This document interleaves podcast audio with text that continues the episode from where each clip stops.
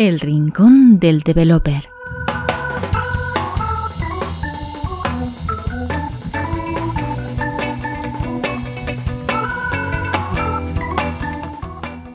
Bueno, bienvenidos a un programa más de la Chus y diréis, pues qué pasa, no tienen bastante ya con grabarse por la calle, con hacer que la gente le envíe, envíe sus audios aquí a, la Chus, eh, despotricar en los programas de los Dogma. Y es que nosotros eh, somos unos buenos frikis, tenemos muchas inquietudes y una de las inquietudes que tenemos es la de cómo se hacen los videojuegos, ¿no? Es una cosa que nosotros jugamos en casa, ¿no? Más o menos, pues sabemos usar un mando o el teclado, bueno, poner un sistema antiguo, ¿no? Un MSX o un Commodore, pero claro, eh, los juegos eh, alguien los tiene que hacer y alguien tiene que saber cómo se hacen. Entonces hemos decidido sacar un rinconcito aquí en la Chus que se llame El Rincón del Developer. Vale, ¿y de qué va a ir esto? Pues esperad, porque mi compañero, que es David Skywalker, un developer. Hola David, ¿qué tal? Buenas, aquí estamos. pues David, eh, básicamente es la parte técnica ¿no? del rincón del developer, será la persona que, digamos, les tire de la lengua en aspectos porque normalmente pues, la gente no, dice, sí, esto es un motor, ¿qué tal? Un motor, pero ¿qué motor? Y a ver qué pasa aquí, ¿no? Y, esto cómo funciona.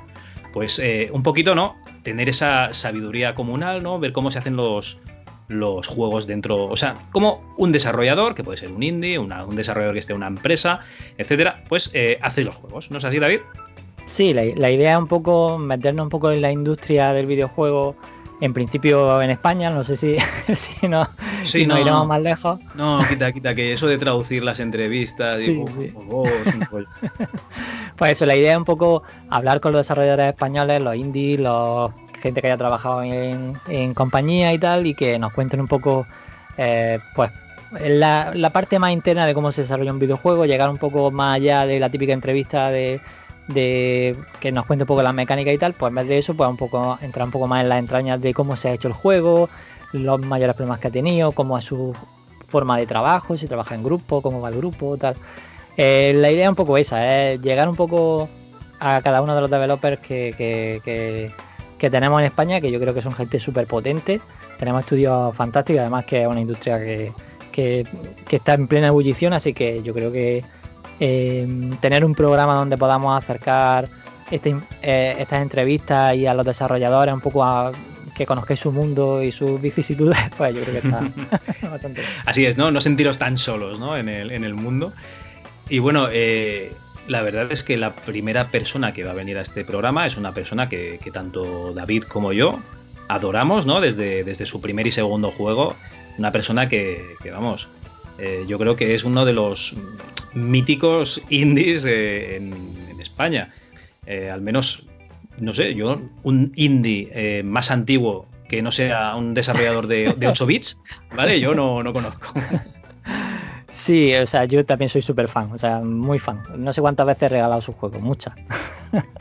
Bueno, para este primer capítulo, eh, esperemos que sea una larga serie y la idea es hacer, si se puede, si la familia nos deja, si la vida, la, vida real ¿no? nos deja hacerlo, será un programa al mes. Y nada, tenemos, ¿a quién tenemos hoy, David? Pues a un Epic Fan, a Francisco Telle. Pues nada, os dejamos con la entrevista que le hemos hecho a un Epic Fan.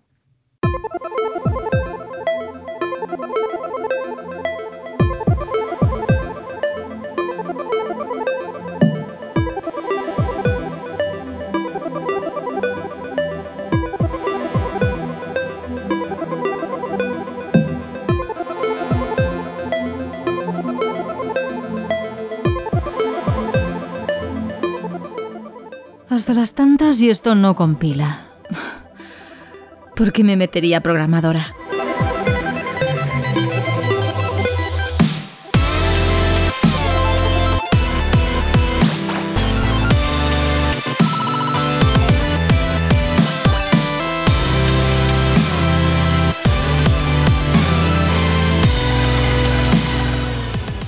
Pues bueno, hoy tenemos aquí a un desarrollador, ¿no? Que seguramente lo conocéis eh, todos los que estéis escuchando este programa es una persona pues que, eh, me sabe mal decirlo, ¿no? Pero en el mundo indie, del mundo no, pero en el mundo indie español es una leyenda.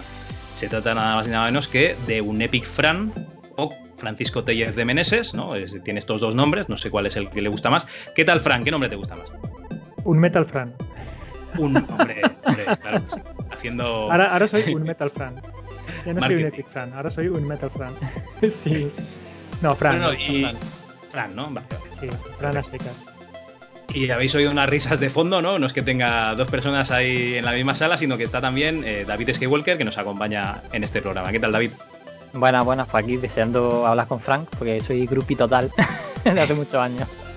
A ti te está pasando lo mismo que me pasó a mí en, en el Indie. ¿Cómo se llama aquello que hicieron en el cine de, de Barcelona? ¿Te acuerdas, Fran? Indie Weekend, Indie. oh, no. El- No me acuerdo cómo se llama, pero, pero era.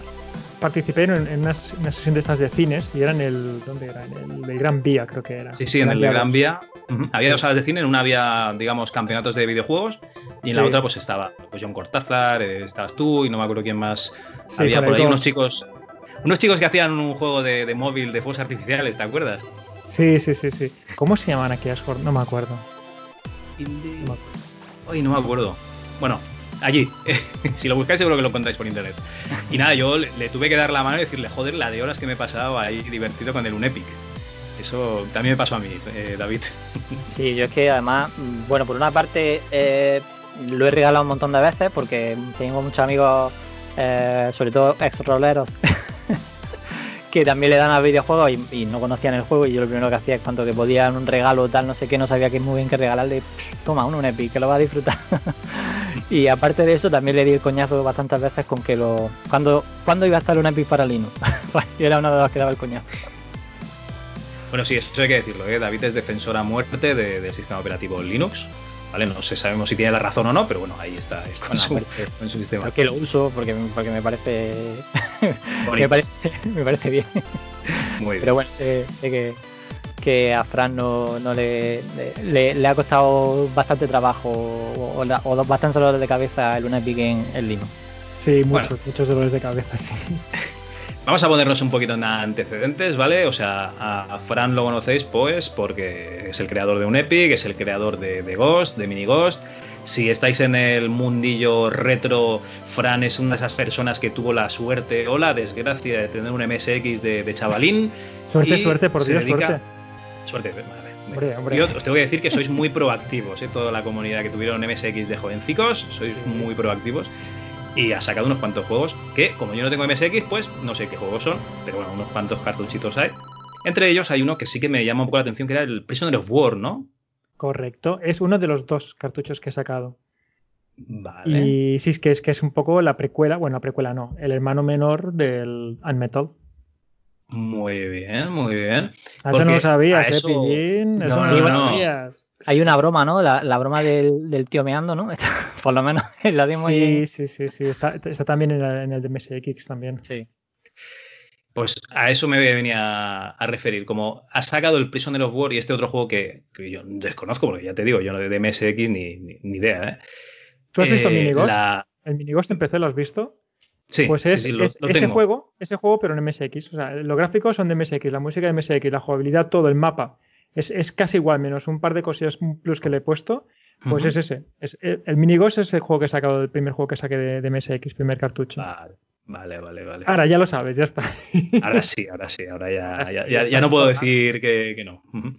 Bueno, pues eh, entonces muchas de las mecánicas a lo mejor no que aplicaste, porque eh, Ghost sí que tenía un poquito de sigilo y tal, y el Prisoner of War, pues es un juego de, de soldados. Me imagino que muchas de estas cosas las has llevado a un Metal, que como se llama un y se llama Metal, me, me quiero imaginar que también tiene algo de Metal Gear, ¿no? Por ahí. Sí, exactamente. Eh, lo que tiene del Metal Gear es el- la- un poco la manera de jugar, ¿no? Que es un juego de sigilo y, acción, o sea, una acción-sigilo. Y también que los gráficos que tiene, o sea, el- el- la, la visualización que tiene es del primer Metal Gear que se hizo, que fue para M- precisamente para la plataforma MSX2. Se hicieron dos Metal Gears, antes del tercero, que fue el, más conocido, que fue el de, el de PlayStation, el, Metal, Sí, el MSG1. Y entonces, pues lo que es la, el, el look and feel es muy, muy, muy parecido a los de MSX. Por eso, los que han tenido MSX2 y han jugado al Metal Gear, pues están, están de suerte por eso, ¿no? Porque se parece bastante. Están de enhorabuena, ¿no? Están ahí diciendo, hostia, ya era hora, por fin, ¿no? Después de todos estos juegos asquerosos, ¿no? De PlayStation 1, 2, 3, 4, etcétera. No, ahora por fin, por fin sacan un juego que de verdad tiene el espíritu de, del Metal Gear. Pues oye, te digo una cosa, yo he probado la demo, me he partido el culo, me lo he pasado muy bien y me están dando ganas de, probar los Metal Gear de, MSX, aunque creo que no tendrán este, este toque de humor que tú le das. ¿eh? También no, no, a ver, el Metal Gear de MSX para el jugador actual eh, es bastante... puede ser incluso puede ser aburrido. Es un poco lo que me ha comentado mucha gente que han jugado los, los, Metal Gear Solid, luego han probado los de MSX y no les han gustado. ¿Por qué? Porque es muy básico, es muy tiene poca cosa comparado con, con los de PlayStation. En cambio, en, Metal, por ejemplo, los gráficos son muy parecidos a los de MSX, pero en cambio lo que es la jugabilidad y las historias y, y los diálogos y todo el, toda la chicha que tiene, pues es más, más actual, más de MSG. Además hay muchas referencias ¿no? a, pues a toda la cultura pop, a todo lo que es entero, etcétera. Y la verdad es que, que, muchísimo, muchísimo humor. Oye, ¿el guion es tuyo? Sí, sí, sí. El guion es todo mío. Pues ¿eh? Sí, sí, es, son muchas horas de, pensar cosillas y darle muchas vueltas a la cabeza. Y el de, bueno, el de Ghost también, todos, todos los guiones son míos, porque me gusta, es una de las partes que más me gusta de, los, de, los juegos, que es justamente pensar los diálogos, los textos, los guiones. Y me tengo que cortar mucho, es decir, tengo que decir, quieto, que te pasas, quieto, que te pasas. Pero ¿te también, también hojas de psicología de personaje o simplemente tú vas escribiendo cada diálogo, en tu cabeza sabes cómo funciona el personaje y ya está? Bueno, va, va saliendo el personaje, más o menos me imagino un poco cómo es y y me imagino pues cómo es la voz, y... pero no, no hago un perfil psicológico, todo eso no, no simplemente Va, saliendo, va saliendo. Sí, sí. Y cuando tienes que tomar decisiones eh, de lo que pasa en la historia y tal, ¿también tiras unos dados a ver qué pasa? ¿O, tienes ahí una libreta en lo que te haces unas hojas de, pues si pasa esto aquí, entonces pasa esto allá y te lo, te lo preparas todo bien, ahí en tu libretica? Bueno, en la libreta, más que la libreta, en unos en unos documentos que son los triggers, ¿no? Que es un poco la historia, las condiciones, qué pasa si esto, qué pasa si lo otro. Y a veces se complica mucho, porque dices, quiero que pase esto, pero ¿qué pasa? Que el jugador tiene que haber hecho esto primero y esto segundo, y entonces, pues, es lo que más bugs trae. Eh, y, y, a veces, claro, los jugadores hacen cosas que no te esperas y tienes que tenerlo todo, pues, pues bien previsto y para eso están los testers, ¿no? Para que hagan las mil, digo, hazme las mil y una perradas, la cosa más extraña que esto ocurra, hazlo. Y bueno, y así, así, se va haciendo. Y la parte de, de balance, bueno, no sé si ahora quiere hablar de esto un poco, pero bueno, por, lo que quiera, sí, a mí me gusta. La, parte de balancear un juego de sigilo, que además, si no me equivoco, en la conversación que tuviste el, viernes, estáis planteando ponerle niveles de dificultad. Sí. Eh, ¿Cómo funciona eso? Claro, o sea, a ver, a mí por una parte, no sé si estás de acuerdo, a mí una de las cosas que me suelen gustar más de los juegos es cuando el desarrollador, por ejemplo, mm, no te pone nivel de dificultad, sino que el juego es así. O sea, que mm, a mí, por ejemplo, me gusta que el diseñador decida cómo de difícil o fácil en una zona y que dé igual un poco si eres, ah, bueno, a lo mejor eh, podría haber algún tipo de ayuda en el nivel de dificultad, pero no una dificultad en el que un disparo te quite más vida o menos vida. Yo creo que habría que diseñar el nivel de una forma. No sé, me, parece súper complicado balancear, sobre todo un juego de sigilo con, las mecánicas que yo, por ejemplo, en la demo he visto de, de, del metal. Bueno, lo que es la dificultad va más. Hay una general, que es la que, es la que hace el, bueno, el desarrollador, en este caso la, la, que hago yo. Pero ¿qué pasa? Que como nos lo conocemos bastante, suele acabar siendo el nivel difícil. Entonces empezamos a Mm, a quitar. A quitar me refiero a. ¿Cómo se llama? Hacerlo más fácil. Sí. Hacerlo más fácil. ¿Para qué? Porque al fin, suele ser más difícil de lo que parece. Y luego con eso llegas al nivel normal. Y luego para haces otro nivel más fácil para aquellos que les cuesta más o no tienen mucha experiencia con los videojuegos y todo esto. En mi caso, pues hay un nivel general y lo de la dificultad irá más a para los bosses, porque es la parte que requiere más destreza. Sí. Y entonces, pues igual un boss que te dispara un tiro y en dificultad mm, difícil te dispara tres, que es lo que había, tenía pensado al principio, ¿no? Ajá. Entonces iría más por el tema de la acción. Claro, porque en realidad eh, tampoco puede, o sea, bueno, podría hacer que fueran como tuvieran más apertura a lo mejor de vista los personajes, pero mm, claro, como es tan intuitivo cuando te ven, porque en realidad no es como, por ejemplo, en el comando, ¿no? Que tenías como un haz de, un de lo que estaba mirando. Y hay una, hay una guía, sí, hay una guía de, la visión. Sí, hay una. Ya me comentaron de meter guías, pero lo veía demasiado invasivo en el juego. Y es bastante intuitivo, es decir, sí. como está visto desde arriba y más o menos te imaginas cuánto es el, ángulo. Y si te pones detrás de unas cajas, detrás de unas cajas, aparte el, prota se pega a la caja con la espalda, entonces ahí sabes que no te va a ver y efectivamente no te ve. Entonces tú le das. Es muy intuitivo, entonces no le hace falta ni guías ni nada. Yo lo, que una de sí, las cosas... lo que sí puedo hacer, perdona, es, ah, eh, claro, la, la, inteligencia, la inteligencia artificial de los, de los malos está reducida a propósito, está hecho que, claro, yo sé dónde está el protagonista y los malos pueden, pueden ir directo por él, pero los malos, ¿qué pasa? Dice, uy, eh, le he perdido la vista. Eh, ¿Dónde está? Pues no sé, voy a buscar por aquí o por allá. Y, lo, y, te van buscando y a veces se van por otro sitio, porque no saben dónde estás, te están buscando. Y tú dices, ah, qué tontos, se ha ido para allá en vez de para donde estoy yo. Claro, porque está simulando que el tío llega allí hace un rato que no te ha visto, que te ha perdido la vista. Ahora, si te ve de lejos, entonces sí ya va para allá, porque sabe que estás por esa zona. Pero si tú, digamos, le vas dando el esquinazo durante un par o tres de esquinas, el tío se pierde. Ostras, ¿dónde está? No sé, voy a probar por aquí. Claro, eso puede hacer que no, que vaya directamente a por ti. También se puede hacer eh, que si le esperas una esquina, que el tío se abra un poco y entonces te vea, ¿sabes? Se pueden hacer mil cosas para que sea más, más difícil. Incluso se salió mi grafista, me comentó, ¿y por qué no hacemos que si corres detrás de él, que te oigan? Entonces tengas que ir eh, con un paso lento, con una tecla especial para acercarte poco a poco a él, para que no te detecte, que sería más realista. Eso lo probamos y el problema es que se hacía demasiado aburrido. Eso te voy a decir que el, ritmo está guay. Y aparte, en la demo usaste una especie de dash, que cogiste una especie de ítem que supongo que cogeremos después, que no estaba en la demo, en la que haces como una especie de dash. El dash es, por si, seguramente alguien no, conoce lo que es un dash, es como eh, que pega como una especie de salto, como una carrerilla horizontal, que es como hace, bueno, pega como un saltillo horizontal, ¿no? Entonces, pues de pronto pegaba como un, sprint rápido, llegaba al tío y hacía ¡praga! Entonces estaba bastante, estaba bastante guay. Sí, sí. A ver, lo que es el juego normal, pues la gente lo disfrutará. Pero está ese público que busca más un reto, un reto más, más difícil. Y entonces, pues sí, ahí en la se puede poner el nivel de dificultad, se puede elevar. Pero más que nada eso, para gente que busca un reto un poco más, el juego no es difícil, no es un juego que sea un hardcore de, ah, es que como hay muchos de sigilo, ¿no? Que tienes que hacerlo todo al milímetro. Aquí no, aquí es más, más disfrutar la historia y los tipos de enemigos diferentes que hay y, las opciones y un poco todo.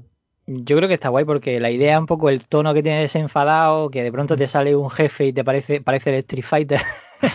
que de pronto, o sea, yo creo que tiene un ritmo como que no se toma muy en serio a sí mismo Correcto. Y, le, viene muy bien. Yo, en mi opinión, es que le viene fantástico. Para que además, incluso, que un poco lo que se hacía también en el, Ron Gilbert hacía en el Monkey Island. Como no se toma en serio a sí mismo, pues te puede poner un pollo de goma con polea y tú, pues te lo tragas.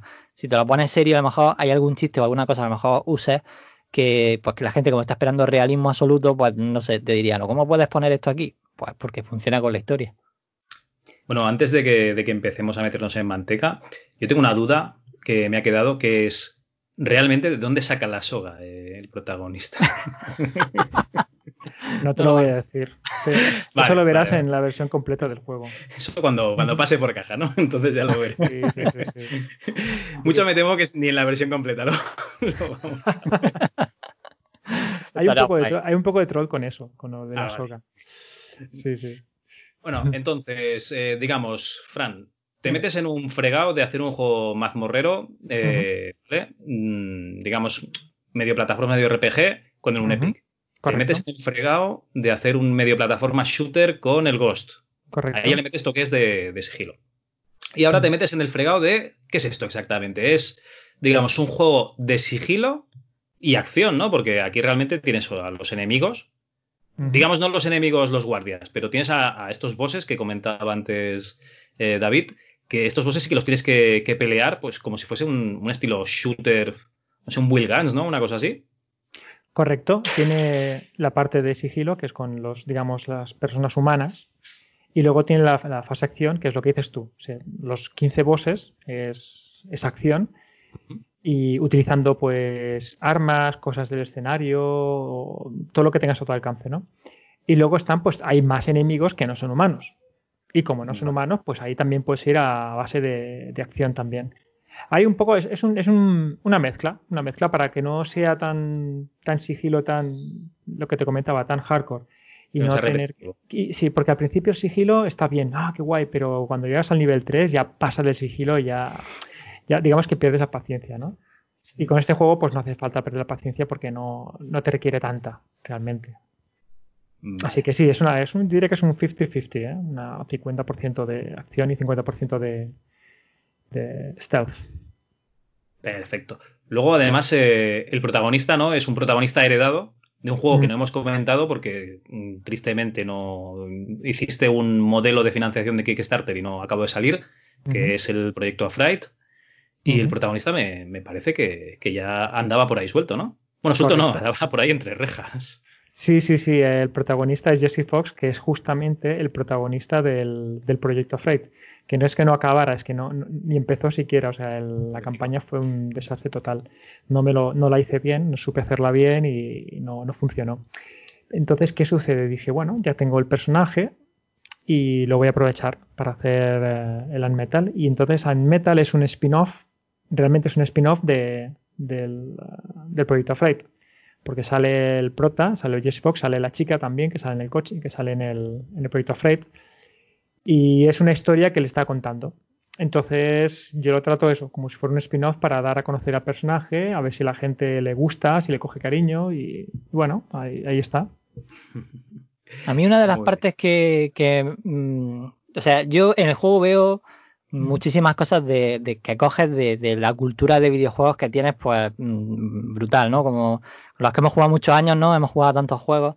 Y hay una de las cosas que me gusta mucho de, de, tu planteamiento del juego, que es que como, eh, como es, bueno, por lo menos la demo es un interrogatorio sí. al propio Fox, uh -huh. eh, había una cosa que me encantaba del Prince of Persia de la Arena del Tiempo, que era que cuando te mataban, con, el, uh -huh. con la idea un poco de que, eh, de que podías volver atrás en el tiempo y tal, lo que usaban era que cuando te mataban te decían, bueno, esto en realidad no ocurrió exactamente así, y volvía otra vez a la parte justo donde te habían matado antes para volver a reintentar un poco la parte, ¿no? Y, y, me ha recordado un poco, o sea, el planteamiento que tenías del juego, y además que es que es algo que solo he visto y me encantaba de, de, de ese principio de Persia. Eh, ese planteamiento yo creo que, te, que, también te da un poco ese juego, incluso el juego también que tenía el Diet de Tentacle de, de que mmm, no soy yo, alguien me está controlando y está haciendo que haga estas cosas, ¿no? O sea, eh, veo muchas referencias ahí de... no sé si hay algo de eso o simplemente es pues, que te fue saliendo y ya está, o... Bueno, a ver, el, el juego que dices, el del Prince of Persia, Sands of Time, este lo jugué también, que podías con un botón, tirabas hacia atrás, te ibas sí. a caer al vacío, entonces no, tiras para atrás y uh, rebobinabas y continuabas jugando hasta, hasta que te quedabas sin... Sin la arena. Sin, sin, sin la arena y entonces te, te, decía, no, no fue así como pasó, eso, eso está... Pero no, ni me acordaba, ¿eh? Un poco...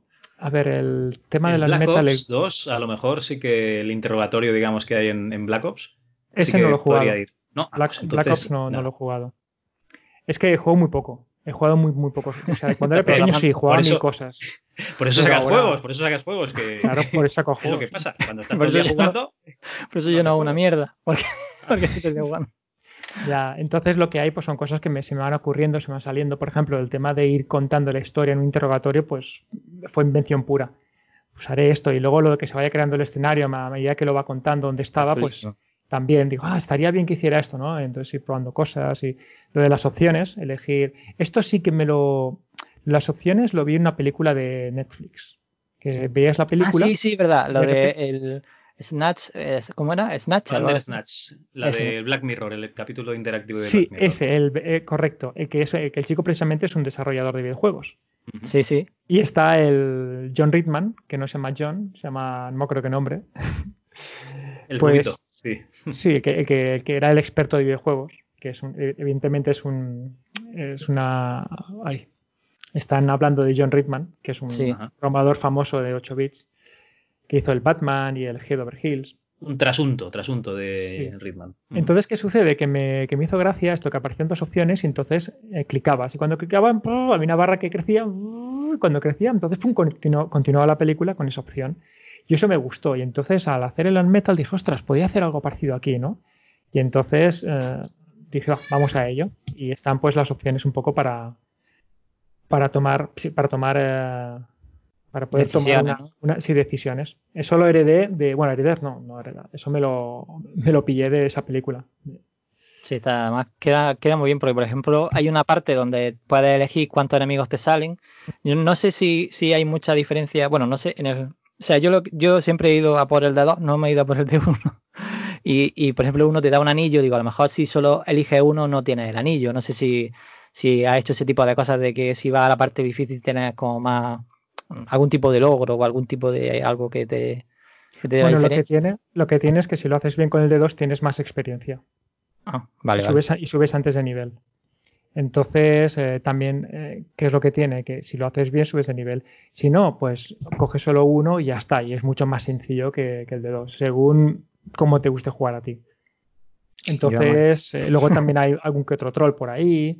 También cambia la jugabilidad en esa pantalla. Si eliges una cosa, eliges otra, sale una cosa, sale otra. Eso más adelante. Y luego está, pues, de historia. De historia te cuenta uno, te cuenta otra. Uh -huh. Oye, una, una, cosita, Fran. Has comentado antes que hiciste mal el, el, Kickstarter, la campaña. Yo no creo que sea que se haga bien o mal. O sea, si haces, usas una cosa por primera vez, no tienes experiencia en usarla, con lo cual, oye, pues eh, fallos cometemos todos. Salió mal, tampoco no, no hay que comerse la cabeza. Pero yo te quería preguntar, eh, normalmente el Kickstarter no, no, lo habías usado, entonces el modelo de financiación que estás utilizando para un meta me imagino que es vivir de los ahorros, ¿no? En principio. Sí, eh, a ver, yo para hacer juegos eh, me autofinancio. O sea, con lo que gano de un Epic, pues hago Ghost. Con lo que gano de Ghost, hago un Metal y me voy autofinanciando. Entonces eso no es un problema. ¿Por qué? Porque cuando acabe el Metal lo venderé y sacaré dinerito. Uh -huh. Pero ¿qué pasa? Que con el Fred Project la idea era mmm, donar ese dinero que ganara del juego. Sí, había un pool, un pool de dinero que tampoco eras tuyo, que simplemente iba a una ONG destinado después. Sí, a unas cuantas. Entonces, claro, la idea es que si me, voy, si me voy a gastar un pastón en hacer un juego y luego no lo voy a recuperar, entonces mal. Y se me ocurrió pues hacer el Kickstarter para que la gente me ayudara a pagar ese, ese videojuego, ¿no? Ese, el, el, videojuego. Por eso, por eso hice el Kickstarter. No porque no tuviera dinero, sino porque lo tenía, pero claro, si me lo gastaba y luego no lo recuperaba, porque claro. tenía que donarlo, ¿no? Entonces uh -huh. no, no, no salían los números. Por eso hice el Kickstarter. Vale, y para un metal en principio es autofinanciación todo, ¿no? Sí, me, me, autofinancio y luego ya cuando salga en octubre pues ya recupero. Entonces de momento he tenido la suerte que todos los juegos que he hecho han, han salido rentables, es decir, he conseguido eh, recuperar toda la inversión que me he gastado en, en, el propio juego. Porque en principio tú trabajas solo con la versión de PC y luego eh, lo que haces es licenciarlo para que hagan los ports y no lo haces tú o...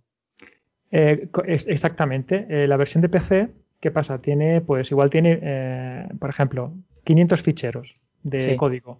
Pues hay un, el motor, el motor que tengo, hay igual eh, 6 o 7, 8 ficheros que son depend, dependientes de plataforma. Y esos 6, esos, pone 8, esos 8 ficheros cambian según si es una PlayStation o es una Xbox. Cada uno la parte que toca directamente la máquina, como son los gráficos, es decir, subir triángulos, sí. el input, que es recoger lo, las teclas, el sonido y luego pues cosas como el, el contador de tiempo y alguna sí, para, cosa. Para poder sincronizarte con la pantalla, ¿no? ese tipo de cosas, ¿no? Correcto, correcto. Entonces, ¿qué pasa? Que pido a alguien que me haga ese porting de, esos ficheros para, para la plataforma. Entonces, una vez lo tengo hecho en PC, hago yo los cambios de, por ejemplo, si es para Vita, pues hago que la pantalla sea más pequeña, adapto los tamaños de las fuentes para que se vea en una, en una, ventana de Windows como si fuera justamente la pantalla de la Vita y luego, pum, me hacen el porting. Vale, vale, vale. O sea que lo que haces un poco es preparar el juego para que funcione la resolución de la máquina que te, que te requieren. Por ejemplo, si fuera pues, la Switch, pues la resolución de la Switch adapta un poco la pantalla para que funcione eh, bueno, hay, supongo que allí habrá menos problemas. El problema son a lo mejor las plataformas más pequeñas, ¿no? Como, como la antigua Vita y ese tipo de cosas, ¿no? Claro, claro. En este caso, por ejemplo, la Metal es perfecto para, para plataformas pequeñas. ¿Por qué? Porque la resolución son 320 por uh, 180.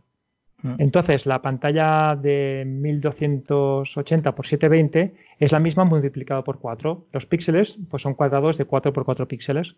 Y una pantalla mm. más pequeñita, como la Vita, por ejemplo, pues sería por 3. Y se vería perfectamente bien. No se perdería nada, ni un solo píxel se perdería. Claro, porque lo estás multiplicando por entero y lo único que estás haciendo es, pues, mmm, bueno, hacer el cuadrado más grande. Hacer el cuadrado más grande o más pequeño. Pero sí, no que se- tampoco no quiero ponerme técnico, ¿no? vaya, Claro. vaya que cada uno regañe.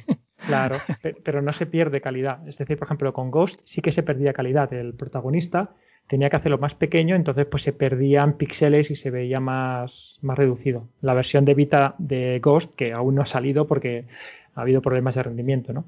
Pero con el Metal no. Por eso me gustaría hacerlo para, bueno, tengo pensado hacerlo para la Switch y para... y Pero para Vita sigue siendo todavía rentable. Eh, no mucho. Pues eso es que yo creo que el trabajo que tiene rematar ese port puede ser brutal. Sobre todo afinarlo, porque supongo que lo que hace es eh, lo que tú tienes que tu engine es directamente es, es agnóstico casi entero, menos la parte que no acabas de contar. O sea que digamos a que eh, toda la parte que, que Frank usa para hacer gráficos, sus animaciones, eh, en los tiles que son como los fondos del juego, eh, no sé, efectos, cualquier cosa, el shader, que supongo- de hecho es bastante bonito, el shader que está usando para... No Eh, shaders, ¿eh? ¿No es shader? No hay shaders, no utilizo shaders. Porque con Ghost he tenido problemas con. ah, Digo, voy a utilizar shaders. Y me ha dado algún que otro problema, pues digo, en un metal no hay shaders. Entonces no tengo que hacer conversiones de shaders. ¿Cómo hace el efecto? ¿Lo hace a mano con...? Sí, pongo rayas encima. Y luego. Sí, O es, sea, un- es un vieja gráfico. Es un gráfico que pongo encima, que tiene unas líneas con unos, unos determinados. eh, ¿Cómo se llama? Alfas. un- Una, una rejilla, ¿no? Una especie de rejilla. Una rejilla, si lo pongo encima, ¡pum! Vale, vale, mola. Sí, bueno, él- lo que se hacía antiguamente también en Mame para que un juego tuviera una, bueno, un, como un filtrillo gráfico chulo, ¿no? Sí, sí, sí. Pues le queda muy bien, ya te he dicho que yo me creía que era un shader, así que pues, Ya, ya. perfecto. Bueno, no nos hemos metido todavía con el motor del juego, pero yo creo que antes, eh, al menos David quería, mm, digamos, preguntar si la publicación va a ser antes de las rebajas o después, porque él me comenta que con Ghost pues pasó algo sacando el juego justo para las rebajas, ¿no? Sí, con Ghost fue un desastre. La salida de Ghost fue lo peor de lo peor. Y os contaré por qué. Porque fui en ansias. ¿Sabes? Tenía juego eh, listo, digo, ya está, ahora lo saco en julio. ¿Y qué pasa? Que recibo el email de Steam diciendo cuándo van a ser las rebajas de verano. Y pam, a finales de junio, digo, no, merda. ¿Qué pasa si sacas el juego cuando hay una rebaja? Mal, porque está todo el mundo comprando, digamos, juegos rebajados. Barato. Si lo sacas después de la rebaja, mal. ¿Por qué? Porque la gente se ha gastado los, los cuartos en un montón de juegos y encima tiene un montón de juegos que jugar. Mal. Entonces, la única posibilidad es sacarlo antes de las rebajas, que no era la única. Por eso digo que fui en ansias. ¿Qué tiene que haber hecho? Lo que estoy haciendo ahora con, Sí. con Unmetal. Ya he aprendido del error, evidentemente. He dicho, "Uf, vale, no había caído en que la gente se iba a enfadar si luego lo ponía rebajado. Y, eh, y entonces aprendí del error y digo, no, no, tener- lo saco en octubre. ¿Por qué? Porque en octubre ya pasó el verano, ya han pasado las rebajas de verano hace como dos o tres meses y las próximas rebajas ya hasta, hasta Navidad, tela, hay tiempo. Hay por ahí unas de Halloween, pero es nada, es un poco anecdótico. ¿Qué sucede? Pues he dicho, pues ya está, a principios de octubre sale, sale el metal. Aunque lo tenga ya prácticamente listo, esperamos a octubre y que esté bien testeado, esté todo bien, bien, bien hecho. Encerrado. En Bien pulido. cerrado, bien pulidito, gracias. y ahí lo sacamos. que es lo que tendría que haber hecho con el Ghost en su tiempo. Tenía que haber- tenía- me tenía que haber esperado a octubre. Pero ya sabes, ansias, no, no caer en eso, estaba nerviosete, estaba. y al final lo saqué cuando no debía.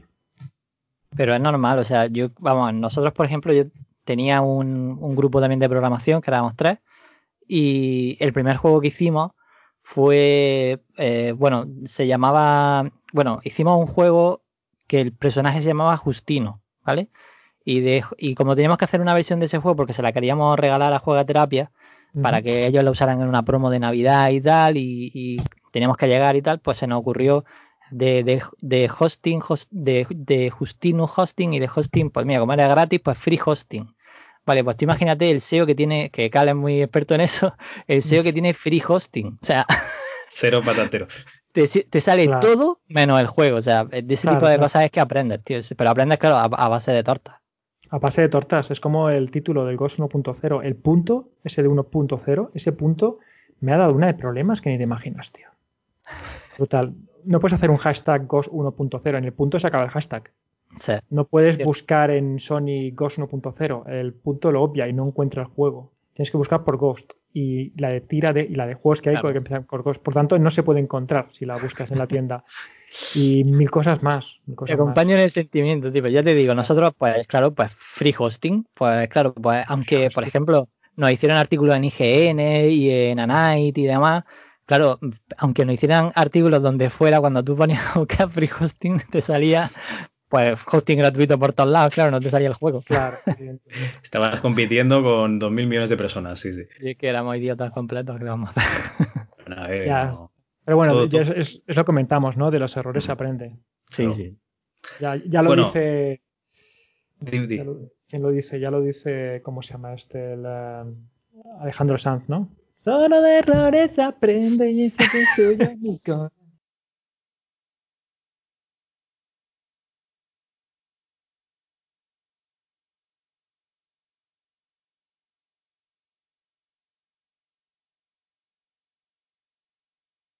Bueno, eh, a ver, también otra pregunta que tienes tú ahí, David. Si quieres tirarle tú directamente. Dame caña, dame caña.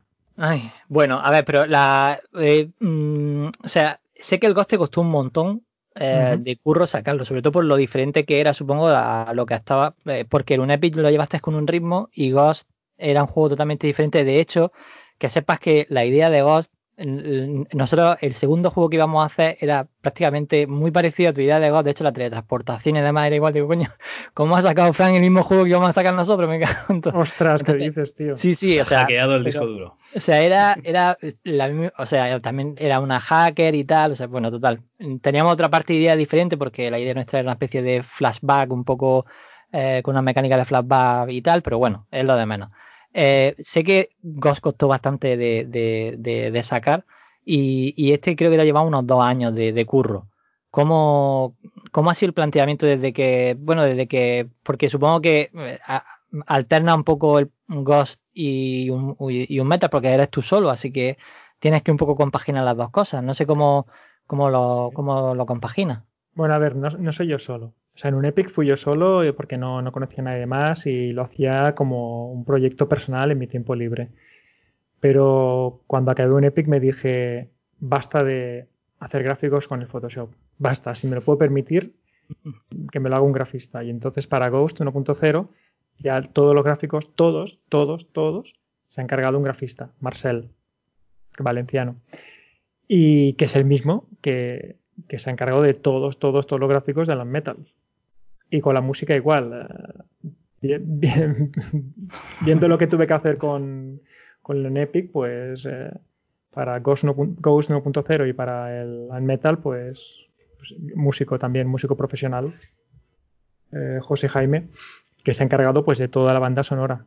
Entonces, claro, ya es más, mm, se hace mucho más fácil hacer el videojuego, ¿no? Porque de toda esta parte te un poco te olvidas. Bueno, no te Te olvidas, porque un estás, poco a lo que. estás a lo codo que con estar, codo, ¿no? sí, estás codo con Pero la codo, parte, la parte de más curro de este un metal o la parte que te ha costado más es el cambio de perspectiva o la, la IA. La IA tampoco creo que sea demasiado. Bueno, ¿será una evolución de lo que había en Ghost o.? No, lo he hecho todo de cero. Sí, sea, lo todo- empiezas de cero cada vez. Sí, sí. sí. No, el, el- el Ghost está sacado del, del Unepic. Sí. De la base Unepic fui transformando el Unepic en el Ghost. Entonces, claro, el Ghost tiene el doble de resolución.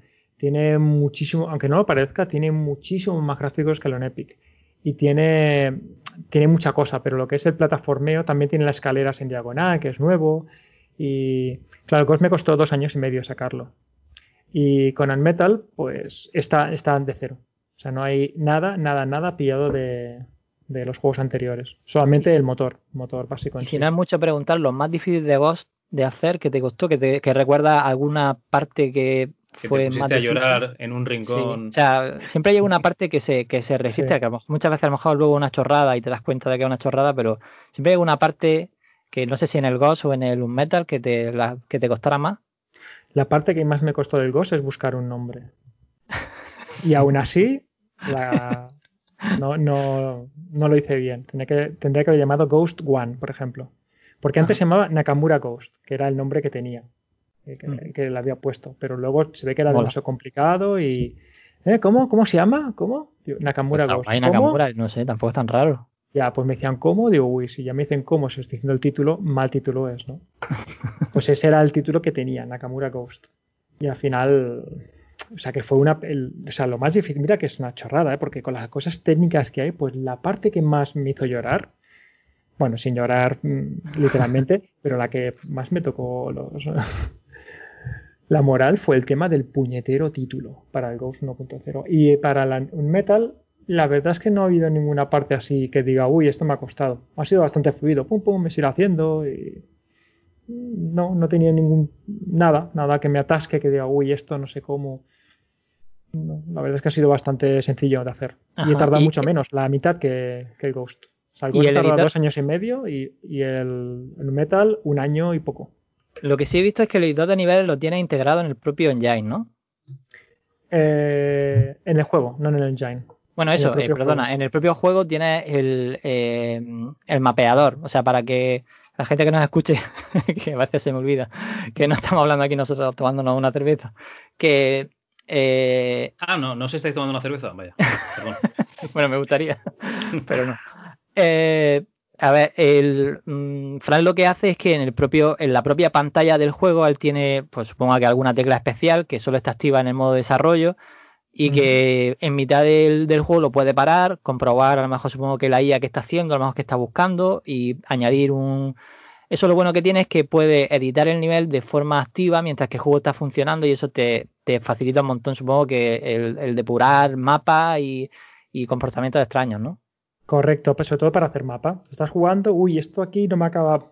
Coges, editas, le doy a la E de editor, entro, quito, muevo un poco una caja, muevo el enemigo aquí, y continúo jugando, pum, pum, pum. Y entonces eso hace que sea bastante sencillo eh, hacer cambios. Sobre todo es muy importante para mí en mis juegos es el tener eh, el dinamismo de poder cambiar cosas con rapidez. Porque si, por ejemplo, algo no, no queda bien, el, el nivel 1 que habéis jugado vosotros lo he cambiado tres veces. Entonces, ¿qué pasa? Mm, necesito que se pueda cambiar con rapidez, decir, o con, perdona, con facilidad. Esto no acaba de quedar bien, pues en vez de dejarlo ahí, pues no, vamos a cambiar un poquito, pip, pip, esta pantalla la pongo arriba, esta la cambio abajo, pum, pum, pum, y en un momentito pues tienes un poco el mapa rehecho, ¿no? Y eso, eso va bastante bien para, para adaptar cualquier cosita o enemigos. Esto lo muevo un poco más para acá. Aquí esta caja no voy a hacer que le dé esto en vez de que le dé lo otro. Y de esa manera pues se hace se trabaja bastante bastante rápido en este aspecto. Bueno deciros también que, que Fran se ha currado hasta un editor de sonido para la para los interludios estos que aparecen los personajes que me quedé. Ah mira eso eso ese cacho ese cacho de código lo saqué del Ghost. Ahora, ahora que lo Ahora que lo recuerdo. Y lo he integrado ya directamente en el motor para el próximo juego tenerlo ya integrado directamente y que, y que salga pum, el editor.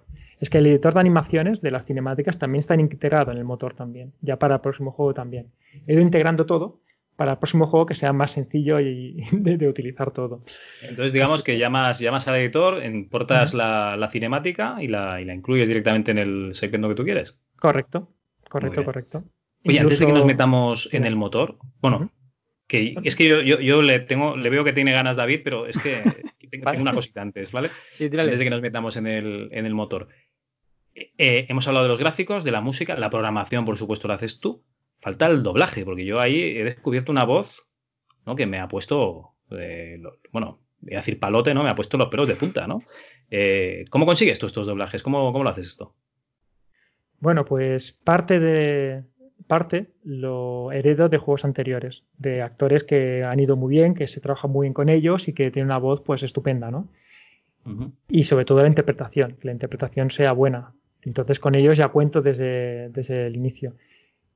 Y luego pues se hacen castings. Hay webs de, donde, los, donde tú puedes subir un proyecto y decir, busco eh, actores de doblaje para estos personajes. Pones una descripción, pones unas líneas de ejemplo y dices, venga, enviadme. Quien esté interesado, ahí pones también lo que vas a pagar. Quien esté interesado, que me envíe las líneas. Entonces, esperas cinco días y los actores te envían todos sus, sus demos, ¿no? Muy bien. Y luego, pues, ¿qué hay que hacer? Pues elegir cuál es la que queda mejor. Entonces, por ejemplo, para, la, para el doblaje en inglés, hay un par de actores que ya contaba con ellos, el prota, también de Ghost, y el resto pues lo busqué. Se presentaron 70 actores al casting para los 15 personajes que hay. Y claro, eh, a veces fue incluso difícil elegir entre uno y otro, entre uno y otro, porque eran buenos, y decir, ¿con cuál me quedo, no? Y con el caso del con el caso del doblaje en castellano, el gran problema que hay siempre son las voces de, de, gente madurita, de gente de cincuentones y porque no hay, es decir, mm, el tema del doblaje en, en España está muy arcaico, ¿sabes? Aún están todavía en el siglo pasado. Sí. Y los que están más modernizados para juegos indie y todo esto, pues son chavales jóvenes y que hay que lo hace bien, hay que lo hace no tan bien, hay que lo hace estupendamente, pero son jóvenes, entonces, claro, no, puedo contar con ellos para un papel. Y ahí sí que tienes que tirar de, llama a este, oye, que me, a quién me, quién, que me aconsejas, ah, conozco a estos tíos, habla con ellos, a ver si alguno, hablas con uno, hablas con otro. Y, y bueno, entonces al final sí que acabé encontrando, por ejemplo, para, el gran problema que tuve fue para el, Coronel. El coronel. Coronel, hasta que no encontré a Enrique Cano, tuve problemas para encontrar ese papel. Y luego, lo que para el, para el oficial interrogador, esto fue muy divertido porque el, actor de doblaje, que es todo jingles. Hostia, sí, sí. El que felicita en Twitter los cumpleaños, hoy es tu cumpleaños, hijo de puta. Sí, que, es que muy cachondo. Súper, súper cachondo. Pues eh, resulta que este tío eh, es de MSX y tiene MSX de joven. Y él cogió y se compró el, Prisoner of War, se puso a jugarlo y empezó a escribir por Twitter, oye, este juego, qué pasada. Pero qué pasa, que yo este tío lo seguía. Y entonces vi que está hablando de, mi juego, ¿no? Sí. Y, entonces le escribí por privado y dice, oye, soy Fran, el, el, creador del Prisoner of War. Le dije, estoy haciendo una versión de PC. ¿Tú te apuntarías a hacer la voz del, del coronel, porque no hay interrogador en, el, en la versión de MSX. El tío, oh, sí, sí, sí, yo me apunto, yo me apunto. ¿Cuándo? ¿Qué hay que hacer? ¿Qué hay que hacer? Y se apuntó. Y entonces ya le, por, la voz que tenía, dije, bueno, y él también lo dijo, dice, mira, este personaje, el del interrogador, me, me, vendrá, vamos, de anillo al dedo. Y le viene súper bien. y el David eh, es el que le pone, digamos, la voz a, a, los anuncios de Ikea cuando estás ahí en Ikea también. Se una voz masculina. Perdona, perdona, que te he interrumpido, Fran. sí, sí, sí. Y la voz de protagonista en castellano, que es de Enrique Carmena, es, es, mi, es mi actor favorito, porque tiene una tiene interpretación dramática que es la leche, es la leche. Y aparte, con él todo fue muy rápido. O sea, enseguida pilla. A mí me cuesta mucho expresarme, ¿no? Y le voy a decir qué es lo que quiere y el tío ya me lo ha hecho. Y dice, sí, es exactamente como lo quería, ¿cómo lo sabes? ¿no? Y hoy, por ejemplo, hoy mismo hemos estado dos horas grabando. El, la parte 2 y la parte 3. Grabando, eh, pues nos hemos pegado dos horas. Y venga, ahora esto, ahora esta línea, tal, vale, bien, no, ahora dos horitas. Y entonces, pues iremos haciendo, pum, pum, pum, y las iré metiendo en el juego. Muy bien, muy bien. Pues, oye, estupendo. La verdad es que el doblaje profesional, chapó. Y antes de meternos en el motor, la última, el último, Oye, Fran, ¿estás tú solo ahí en, tu casa o en el coworking o en el sitio donde tú desarrolles, ¿vale? Donde hagas el whip. Eh, y no se te acaba nunca la, gasolina, dices, hostia, no, eso que ves el juego empezado, no le ves finalización, te coge un poquito una, depresión. ¿No te ha pasado nunca esto con uno de los tres juegos? Cuatro, cuatro juegos, perdón. Eh, la verdad es que no. ¿Por qué? Porque veo, veo que avanza. Vale. ¿Sabes? Eh, avanza, otro nivel, otro nivel, ya llevo cuatro, ya llevo cinco, ahora meto un boss, ahora meto esto, ahora meto esto. Entonces, si veo que fluye la cosa, entonces estoy bien porque, porque veo que vamos con buen ritmo. Lo que sí me ha pasado, por ejemplo, es que he hecho otros, he empezado otros proyectos, he empezado otros proyectos. ¿Qué pasa? Que no han funcionado bien. O sea, antes de hacer el Metal, he, empezado tres, tres juegos diferentes.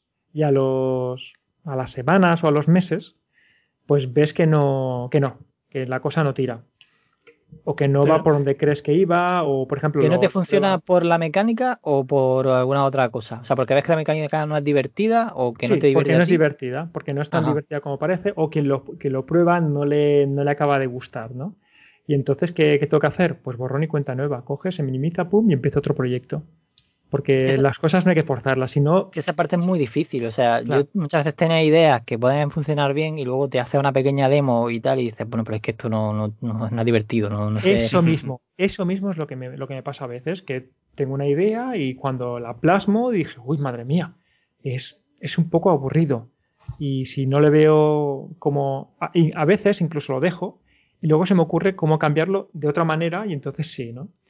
Por ejemplo, en Ghost, empecé el Ghost y a los tres meses, yo lo- no que, al hacer un Epic tuve que hacer 300 pantallas, editarlas a mano, 300 pantallas o más. Y acabé harto. Y me dije, para el próximo juego voy a hacer que sea de estos eh, generados ah, aleatoriamente, Sí. ¿sabes? Y dije, pues ya está, voy a hacer un mapa que se genere aleatoriamente, con un montón de combinaciones, un montón de... Pero ¿qué pasa? Que se nota. Y entonces lo... Claro, en una cueva tú puedes hacer pues que vaya en cualquier lugar, pero en una, en una estación espacial no puedes hacer que sube y baje constantemente, ¿no? No está ni irregular. Y entonces lo dejé probar y me dijeron, Fran, se nota mucho que es generado, generado aleatoriamente y no tiene gracia. Y me dije, "Mm, vaya por Dios, me va a tocar editar 300 mapas, a- eh, 300 pantallas a mano. Y efectivamente tuve que editar 300 puñeteras pantallas a mano otra vez. Madre mía. Y en un metal también, otra vez, a editar no sé cuántas pantallas también a mano. Eh, lo que Bueno, pasa pero si tienes un- una jugabilidad así, o sea, una jugabilidad, perdón, un, un Ah. toque retro, ¿no? O sea, que realmente estás ahí, es un toque artesano, podemos decir. Y tan artesano, madre mía. No, lo que hacían en Diablo era que te, lo que hacían era que, aunque sí que había zonas que eran aleatorias, pero luego ellos tenían como una especie de eh, partes que siempre eran iguales. Era como si fuera una especie de, bueno, como es que no sé cómo llamarlo, es como, como una parte que siempre va a ser así. Entonces ellos lo que hacían era que tenían como conect- versus procedural, ¿no? Sería. Sí, No, cambiaban o sea- cuatro paredes. eh, las- la posición de las paredes eran un poco diferentes, pero al final los niveles eran los mismos. No y tanto los- eso, las no submisiones también eran muy parecidas. Claro, pero no tanto eso, sino que ellos lo que hacían era, por ejemplo, imagínate que Diablo tenía que estar en una zona que es como una, pues como una gran catedral, ¿no?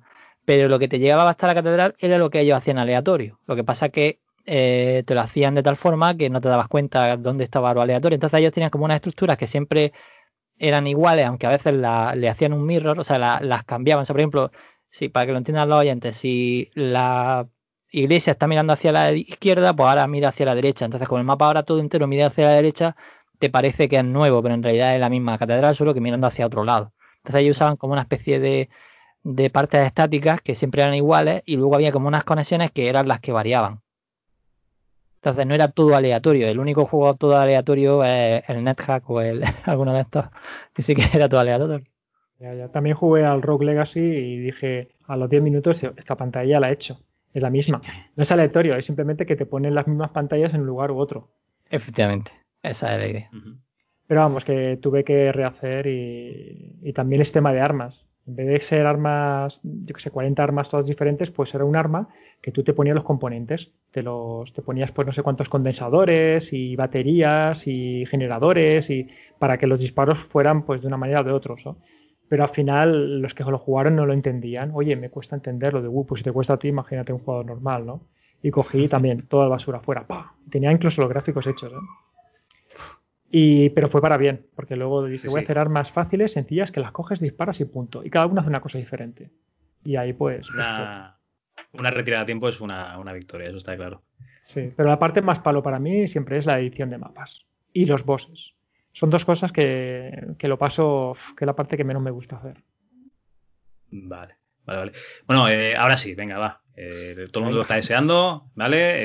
Eh, yo soy una persona que casi no conoce motores de videojuegos. Yo sé que está el Game Maker, el Godot, el Unity y el Unreal Engine, pero tú eh, quieres llevar más vida, ¿no? Más, eh, más eh, cosas al mundo y seguramente te has sacado de la manga otro motor para este juego, ¿no? El motor que utilizo, que lo llamo Arcadix, eh, lo tengo desde hace ya como unos... mm, entre 15 y 20 años que lo utilizo. La base, pasa- la base. La base, la base. Luego lo he ido, pues, más que perfeccionando, pues añadiéndole cositas, aña- añadiéndole capas de que te hacen cositas. Y claro, como está, es- se apoya sobre OpenGL y el OpenGL, pues es muy antiguo también. Es el- uno de los primeros sistemas de, de gráficos abierto que, que han existido. Entonces, pues, eh, claro, utilizo este motor porque cuando empecé a hacer juegos, con este motor no había ni Unity, ni, ni, todo, lo que, ni todo lo que hay ahora, ¿no? Ni el Unreal Engine, todo esto no existía.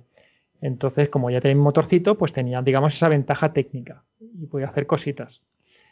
Y luego ya, pues he continuado con este motor, básicamente porque como ya me lo conozco, programo bastante rápido y no suelo atascarme nunca en nada. Nunca me, o sea, es raro que me salga un problema que no sé qué problema es. Entonces me permite avanzar pues en, todo el tema va con bastante velocidad, bastante, o sea, con buen pace, ¿no?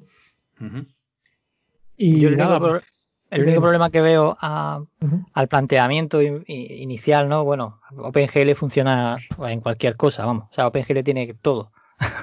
Hasta la Raspberry Pi tiene un OpenGL mínimo, pero te vale igual. Entonces, eh, el único problema que, veo es simplemente de que solo tú puedes trabajar, pero claro, como, como solo tú estás trabajando en eso, pues no, no hay ningún problema. claro. O sea, porque tú eres el único que entiende cómo funciona realmente por dentro y si tienes alguna, por ejemplo, algún tipo de truco para hacer, mm, pues como tú lo conoces porque lo hiciste tú, supongo, de todas maneras supongo que lo documentarás de alguna forma, ¿no? ¿Lo tienes documentado de alguna forma cuando haces alguna cosa o intentas hacerlo de tal forma que no tengas que documentar y que cuando lo leas entiendas cómo, está funcionando? En principio lo, no, no, tengo documentado porque son, son funciones que utilizo constantemente, cada dos por mm. tres. O sea, sacar un, hacer un sprite pues es que lo, utilizo continuamente. O, por ejemplo, las funciones que tengo de, útiles, ¿no? Eh, por ejemplo, yo que sé, hacer una transformación o son cosas que es constante. En cambio, cuando meto una librería un poco más avanzada, por ejemplo, el cambiar los controles, el tema de los controles del juego. Pues lo que veis ahora en, en, el Metal, que está toda lista de controles y la puedes cambiar, todo esto lo he puesto en una librería. Y eso sí que lo tengo documentado en un TXT para hacer esto así, para hacer esto así, para iniciarlo así, porque si no luego me, liaría, porque es una cosa que utilizo una vez cada proyecto. Y ahí sí que tengo, pero son poquitos, ¿eh? he empezado hace poco, porque si no, vamos, me muero. ¿Y, Git usas? Git, no, no uso Git. ¿No, usas Git? O sea, ¿no tienes control de versiones? No. Tengo la, que, funciona y ya está. o sea que yo es que el primer proyecto que hice sí que tenía eso, lo típico de eh, versión 1.0, versión 1.0 final, versión final, esta sí que es la buena, esta sí que funciona, esta tiene el sonido perfecto. Entonces ya tenía 18 versiones y me volvía loco. Entonces al final primero me fui a lo, lo, que intento hacer, lo que intento hacer es que sea siempre compatible. Si meto algo nuevo, siempre sea compatible con la versión anterior. Y si ahora cojo el Epic, que lo hice hace, yo que sé, la última versión hace 5 o 6 años, pues me compilará. Porque utiliza las mismas librerías. Le añado cosas nuevas. ¿Y si mete algún bug y no sabes qué es lo que has cambiado exactamente?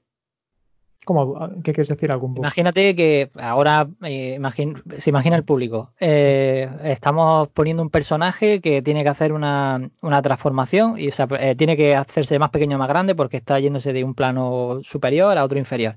Y se supone que siempre te funciona bien los parámetros y de pronto, pues cuando pones una transformación, la transformación no, no se hace correcta o haya, imagínate, alguna parte del mapa no está cogiendo bien el valor y no sabe exactamente qué has cambiado de una versión a otra. O sea, porque no tienes un control de los cambios que ha hecho en la última semana, imagínate.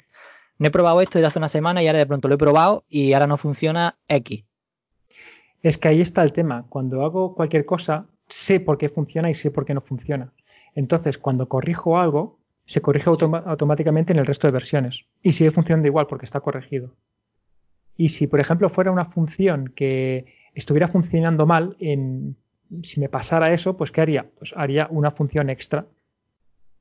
La misma copiada pero con otro nombre, o versión 2, ¿no? Para utilizar a partir de los nuevos, o, o, old. Pero eso si fuera, no, no, no, normalmente no se me da el caso.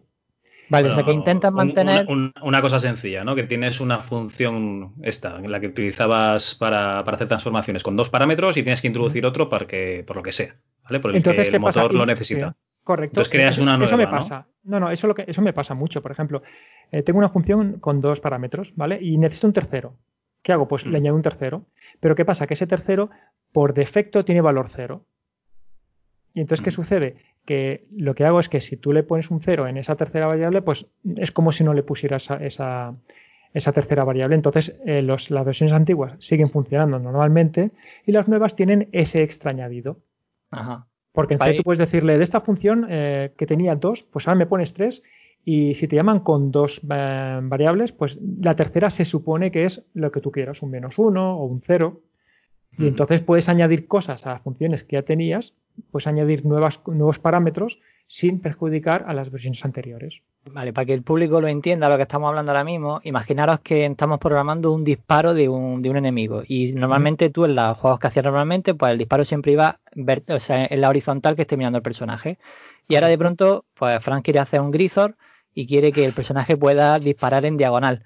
Y dice, bueno, como yo siempre normalmente eso le tenía que decir, eh, por ejemplo, imaginaros izquierda-derecha, pues simplemente solo cogía dos parámetros y ahora queremos que sea mm, diagonal hacia arriba, diagonal hacia abajo. Y por ejemplo, bueno, en realidad esto es un poco chorrada porque no tiene mucho sentido, pero para que lo entienda la gente, pues ahora esta nueva función para él no romper la compatibilidad con los juegos que eran con una scroll horizontal y que solo disparaban en, en horizontal, o sea, lo que tenía delante el personaje, pues hace una función nueva y esa función nueva lo que tiene es ese disparo eh, en vertical, imaginaros. Y Eh, de esa sería- forma no rompe la compatibilidad anterior. Sí, te, te- te- te pongo otro ejemplo con el mismo disparo. Yo tengo una función que dispara, ¿vale? Y tú le dices en la dirección y ya está. Y ese disparo pues tiene una velocidad de, yo que sé, 200 píxeles por segundo. Siguiente juego. Quiero utilizar esa función, pero el disparo los tengo más lentos y más rápidos. Ostras, quiero meterle la velocidad. Pues ¿qué pasa? Que a esa función que ya existe, que se llama dispara, pues el dispara eh, con el parámetro mm, dirección, le pongo un segundo parámetro que es velocidad. Y por defecto le pongo ¿qué valor? 200. 200. 200 Claro. que es el que tenía por, por defecto. Pero ¿qué pasa? Que ahora con, el, con la nueva variable ya el disparo puede ir más rápido más lento. Ya se lo puedes poner. Y el juego anterior, pues como pilla que no le has pasado nada, pues él dice, ah, pues entonces pongo 200, que es el que había en todos los juegos anteriormente. Y de esta manera no tengo que hacer funciones nuevas. Utilizo la misma, pero un poco, un poco mejorada. Y en principio me va bastante bien. O sea, no he tenido ningún problema y... Yo, yo te veo como un valiente, tío, porque encima, o sea, encima ya sin Git ya es como, a mí ya hoy día me quita el Git y, y me, y me o sea, yo no, no puedo, no puedo, o sea, Ya, ya. necesito saber que el cambio que he hecho está bien, sobre todo porque muchas veces hago desarrollos que son con código máquina y hay veces que de pronto un puntero se le va, se le va la pinza y no sabes por qué y a lo mejor muchas veces depurar es súper complicado porque eh, a lo mejor no tienes acceso a lo que quieres a lo que quieres ver o lo que sea y, y a mí me viene muy bien poder hacer una especie de paso a paso de las cosas que he ido cambiando para ver dónde, en qué momento ya eh, se introduce el error. Pero bueno, que está, o sea, mm, te entiendo cómo, cómo trabajas, pero Sí. yo no sería ver, capaz. También, también tengo copias de seguridad, voy haciendo copias de seguridad por si acaso. Y alguna vez he tenido que buscar algún fichero de una versión anterior, pero creo que ha sido una o dos veces en años. Y, la- y claro, las copias de seguridad por si pasa algo, ¿no? Las, las voy copiando. Pero ya te digo, el, más que introducir el error, lo que hago es arreglar el error. Eh, Ah, mira, aquí había un error que no, no había salido hasta ahora por lo que sea, pues venga, pum, lo arreglo y ya está. Y. Bueno, así que no. Te no funciona, ¿no? Sí, De me momento te funciona. Oye, una, una cosita. ¿Qué, digamos, eh, incremento, qué funciones nuevas o qué modificaciones has hecho? Porque yo me imagino que esto de que el personaje detecte que está en colisión con una caja y se pegue, pues esto lo has introducido nuevo, ¿no? Eh, entonces, ¿qué, qué es así, ¿qué son las novedades que le has puesto al, al motor? A ver, al motor, eso realmente no es de motor, es del juego en sí. Es una propiedad que de la tiene lógica de- de la lógica del juego. Casi todo es lógica del juego. Lo que son, lo que son motores es, son librerías de cosas específicas. Por ejemplo, lo de los controles. Control de, por ejemplo, que no tiene que empezar si es un teclado, si es un joystick, pues hacer algo que sea tan genérico que te olvidas. Que digas, mira, Abraham, pues puñetazo, voltereta, ta, ta, ta, ta, ta, ta. Los, el diccionario está aquí y esto está acá. Cógelo y, y que sea fácil de consultar. Y que sea transparente si estás jugando con un teclado o con, un, o con el joystick. Antes no, había que mirar si pulsas la tecla derecha o pulsas el botón tal. Pero claro, si lo mapeabas ya no era la tecla derecha. Si pulsas la tecla que el jugador ha utilizado tal y bueno, era un Cristo total. Pues eso lo, lo convierto a librería. Por ejemplo, multijugador. Pues crear una partida online. Pues en vez de hacer todo el follón, pues ya lo tengo en una librería. Pero lo que son cosas genéricas que son que pasan en todos los juegos. O por ejemplo, un grid. Hacer un grid donde puedas tener mm, tiles. Pues eso de poner tiles en un grid, pues ya lo tengo como, como librería. Pero lo que es el comportamiento del, del prota, que se pega a las paredes, el cómo dispara, el inventario, todo eso está hecho solamente para ese juego. Lo tienes separado. Es la parte No, que no. tienes separado. Es la parte que tengo, sí, esa parte que tengo de, juego en sí. ¿Que se podría reutilizar? Sí, pero no hace falta hacer una librería con eso. Cojo el cacho de código que me viene bien, pum, y lo copio al, siguiente proyecto. Aunque suele pasar bastante poquito. Yo te iba a preguntar una cosilla más. No sé si Carl tiene alguna cosa antes de que le pregunte lo de la última cosa que tengo para apuntar. Dale, dale. le doy. A ver, eh, he tenido bastantes compañeros, por ejemplo, que trabajaron en su día en, en Piro Studios. No sé si, si conoces un poco eh, cómo funcionaba Piro por dentro y tal. Creo que el jefe se hacía como combates de boxeo con los. Bueno, sí, has escuchado la misma historia que yo, sí. Con los trabajadores que tenían algún tipo de. ¿no? Que, que querían retarle en algo, ¿no? Cambiarle algo, ¿no? Cambiarle algo. Es como, como cuando se enfrentó con los con la gente que le decía que dejase de hacer películas. O sea, tú eres el jefe y si alguien te dice, te discute algo, te, te pegas de hostias con él. sí, he, oído historias, he oído, historias, ¿eh? Madre mía. Eh, eh, la verdad es que eh, mm, mi pregunta va un poco más a, porque también sé que has trabajado en un estudio grande de videojuegos, ¿no? en Ubi me parece que fue. Sí, trabajé en Ubisoft, en Ubisoft em, Barcelona. Sí, em, o sea, mi pregunta va más bien que un poco reflexión.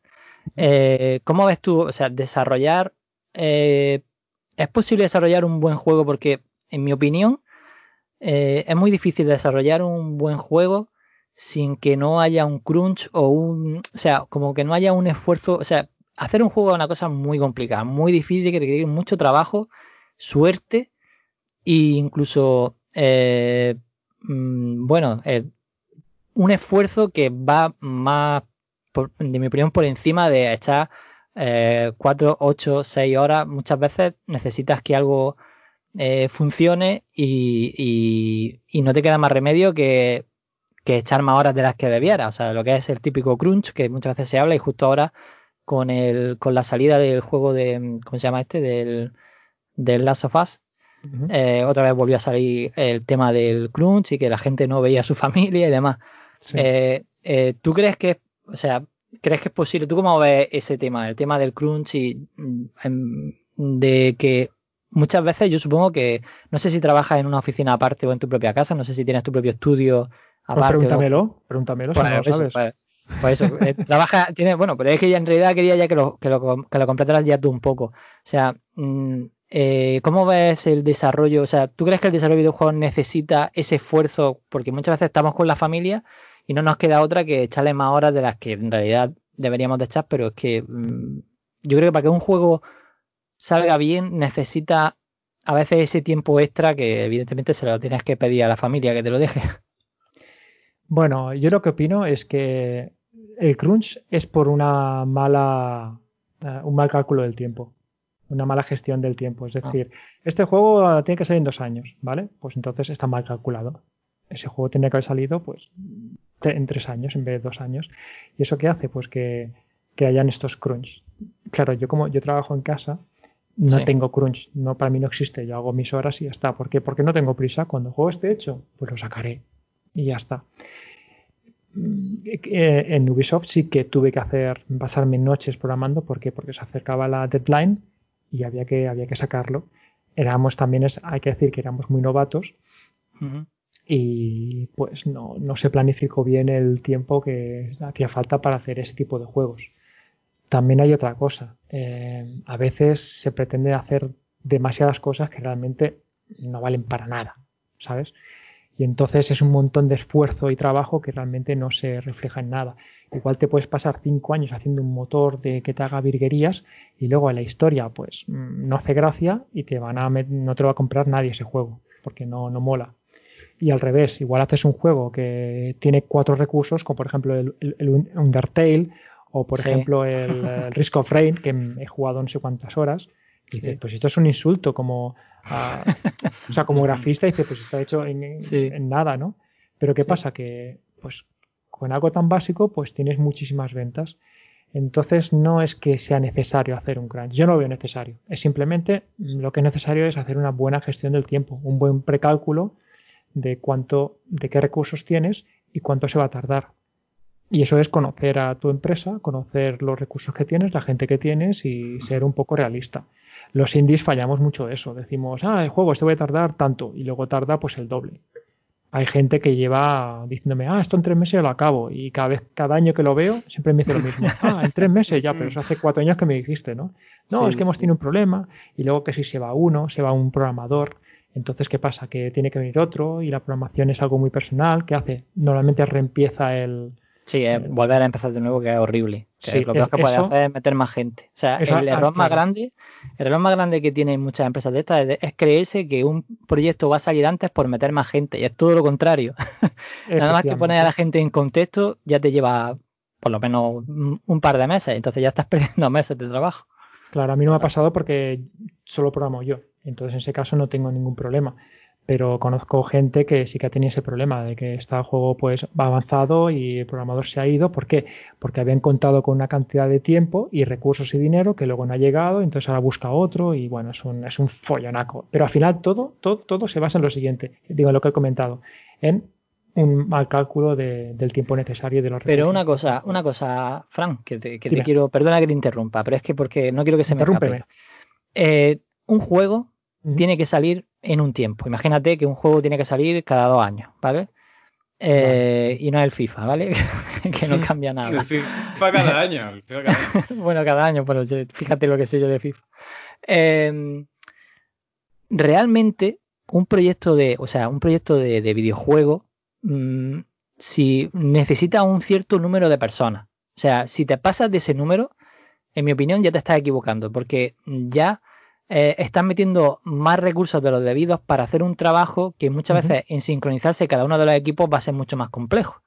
Entonces, Claro. realmente, hacer un juego, eh, cuando, por ejemplo, cuando un triple A, por ejemplo, como, como el caso de, de Naughty Dog con el juego nuevo que han sacado, Sí. realmente, mm, si tú lo quieres sacar en ese tiempo, eh, necesita, o sea, para mí no tiene un número infinito de profesionales, sino que tú, por ejemplo, tienes que decidir que ese grupo tiene que ser, por ejemplo, imagínate que el core del, de, de- bueno, el core, perdón, eh, imagina, imaginaros los oyentes, porque, a ver, porque parece que estamos hablando aquí los dos solos, eh, que el motor propio del juego no puede estar hecho por 1500 personas, o sea, sino que el motor del juego a lo mejor está hecho por 30 o por 20. Incluso a lo mejor el que de verdad ha diseñado eso son dos o tres personas. Incluso puede ser que solo haya una que en su cabeza tenga cómo funciona realmente el engine, que normalmente es lo suyo, que haya un par de personas que realmente tengan el proyecto de la cabeza y a partir de ahí funcione. Entonces, realmente eh, es muy complicado cuando quieres sacar un triple, un triple A en un tiempo, que eso no se te vaya a seis años de desarrollo, realmente es muy complicado porque o, o haces crunch o, o no puedes meter más gente. No sé si me, si me sigues por donde te quiero ir.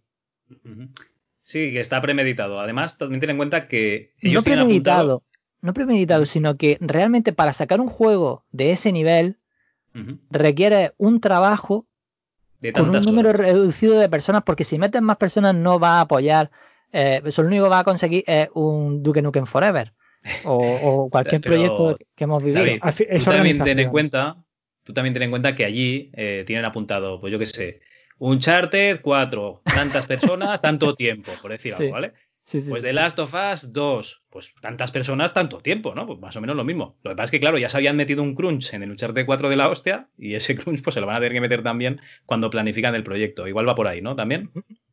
No estoy justificando el crunch que ha hecho la gente de, de Naughty, ni siquiera, sino que lo que me quería referir con, con Frank, pues, tener un poco la reflexión aquí entre los dos que hemos trabajado un poco en ambos, eh, o sea, tanto como indies como en un equipo grande. Mm, no sé si lo ve igual. Yo creo que un equipo, o sea, aunque tú tengas todos los dineros del mundo y tú cojas y eches millones de puertas, tú necesitas un grupo de gente reducido. ¿O no lo ves así?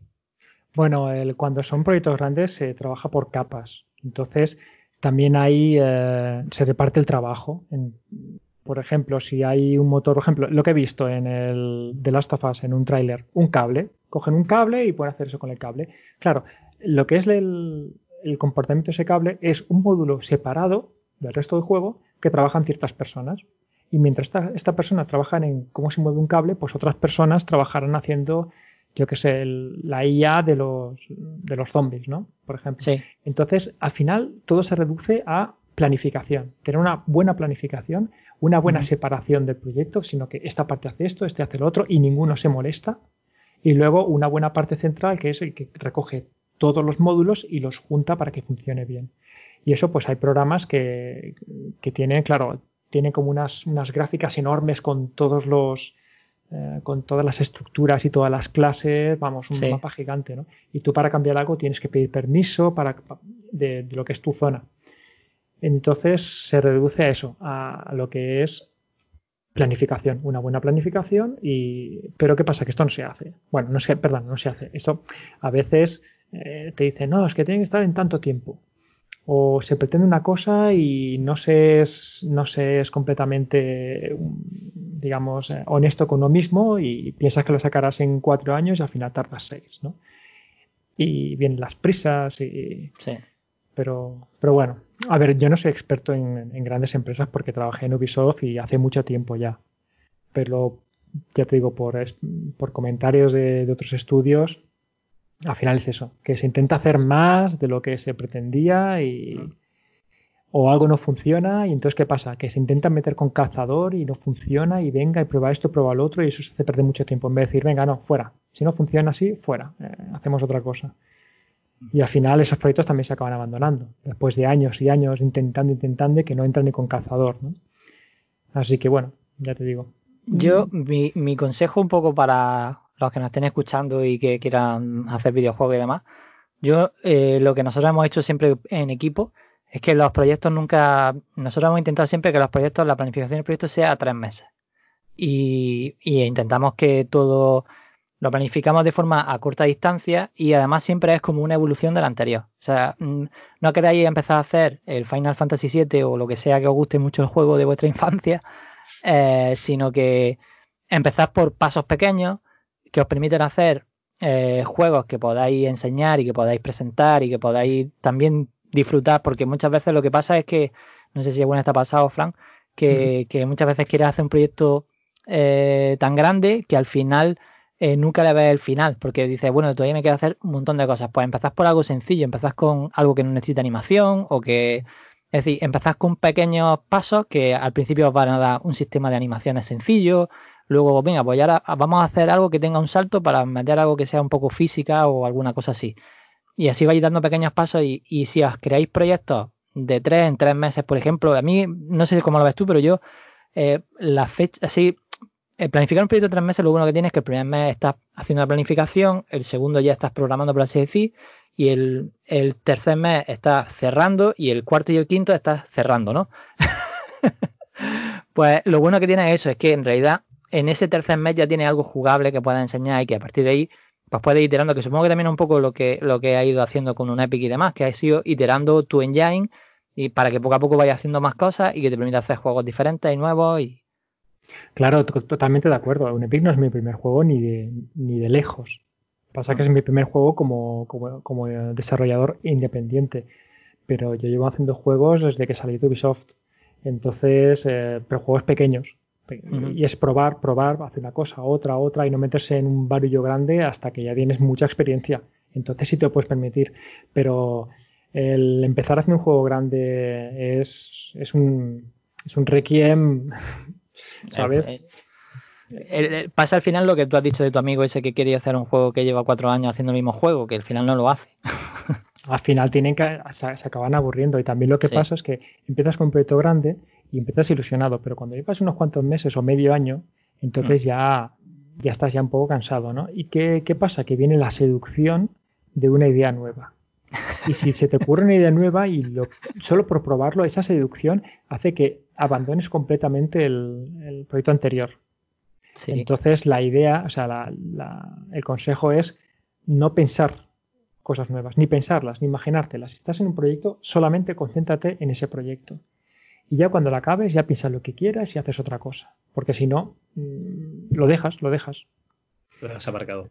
Oye, eh, Fran, yo eh, hace dos años te engañé para que vinieses a, mi instituto a dar una charla a los chavales.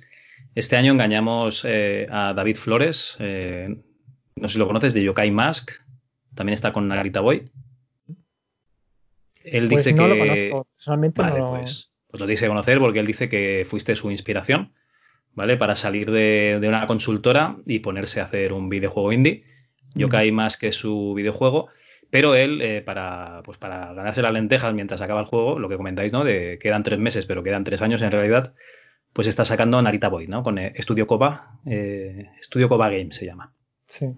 Entonces, claro, tú tienes la, suerte que te dedicas a full a esto, ¿no? Pero realmente tú lo que recomendarías a alguien que quiera hacer un videojuego es que hiciese un videojuego pequeño en el tiempo libre, que fuese a, por su sueño, ¿no? Que cobrase el paro, ¿no? Y, fuese a por su sueño.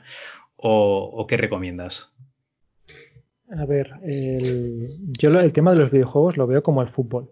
Es muy, lo veo una, un símil bastante, bastante fuerte, ¿no?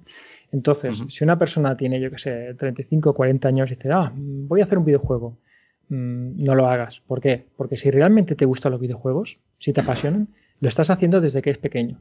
Es como fútbol. O sea, yo ahora me pongo, ah, venga, voy a hacer fútbol con 40 años. A ver, si a ti te gusta el fútbol realmente, ya te hubieras puesto desde los 14, los 12. Estarías jugando cada día en un partido y tocando las pelotas a tu padre. Llévame al partido, llévame al partido. Porque estás deseando. Si no es que no te ha gustado nunca el fútbol. No te, no te gusta así de repente, ¿no? Pues ah, con los videojuegos lo mismo. Es decir, si no eres joven y si eres joven y te apasiona, entonces sí, adelante. Mi recomendación, empezar con el tiempo libre. O sea, no tirarse directamente a la piscina porque hay muy pocas posibilidades de que saques un juego y, te dé para comer. Entonces es ir haciendo cositas por tu, por tu cuenta. Si quieres ir publicándolas, si quieres, ir, ir, probando, ir practicando y, cada vez a más, a más, a más, a más. Si lo que quieres es eh, hacer un videojuego para petarla y forrarte, olvídate. Porque entonces eso ya no es que quieres hacer un juego, eso es que quieres ganar dinero fácil, ¿vale? Y hay muchas historias de, hay algunas historias de gente que le ha pasado, pero esto es como la lotería. Ah, mira, es que este tío lo ha tocado, si a este tío ha tocado a mí también, pues voy a comprarla. No, no, no, no. Hay millones de personas que no la ha tocado y uno que sí. Pues igual con los, con los juegos, ¿no? Que igual se ve como algo fácil, pero entonces si realmente te gusta, es lo que, lo que, lo que comentó David, que es ir haciendo poco a poco. Hago un Tetris, hago un, juego, de naves, pruebo esto, ahora hago un pequeño, yo qué sé, eh, un plataformas, ahora y, probando y descargándose, si utilizas el Unity, pues ir descargándote pues cosas de eh, librerías, ir probando esto y probando lo otro. Y luego, pues cuando ya tienes ya, cuando tienes la, self-confidence. Una base, ¿no? Una base. Sí, cuando tienes eh, una, buena base y estás seguro de ti mismo, pues entonces ya sí, ya puedes coger y dar el salto. De todas maneras, a ver, yo hago los juegos que hago porque tengo la pasta de juegos anteriores, pero el Unepic no tiene dinero. De hecho, mientras hacía Unepic no cobraba porque estaba trabajando y no me podían ni pagar siquiera. Entonces lo hice en tiempo libre. Tiempo libre. Y, y, eso requiere un sacrificio. Y si eres joven, te lo puedes permitir porque los jóvenes tienen mucho tiempo libre. Pero ¿qué pasa? Es que quiero jugar a este juego, quiero jugar a este juego. Claro, si quieres jugar, jugar, no, no te gusta hacer videojuegos. Si te gusta hacer videojuegos, lo antepones a jugar. Te gusta más hacerlos que jugarlos. Si te gusta más jugar que hacerlos, entonces no es lo tuyo. Eso ya directamente. Es como fútbol. Si te gusta más verlo en casa que jugarlo tú, es que no, es que no, no, bueno, es lo tuyo. es que eres futbolista. Claro. sí o no. Y porque un, porque un jugador sea una estrella como Messi, pues tú no vas a ser eso. Si, si no lo, lo sientes en el alma desde que tienes 10 años, ¿no? Entonces va un poco, un poco por ahí.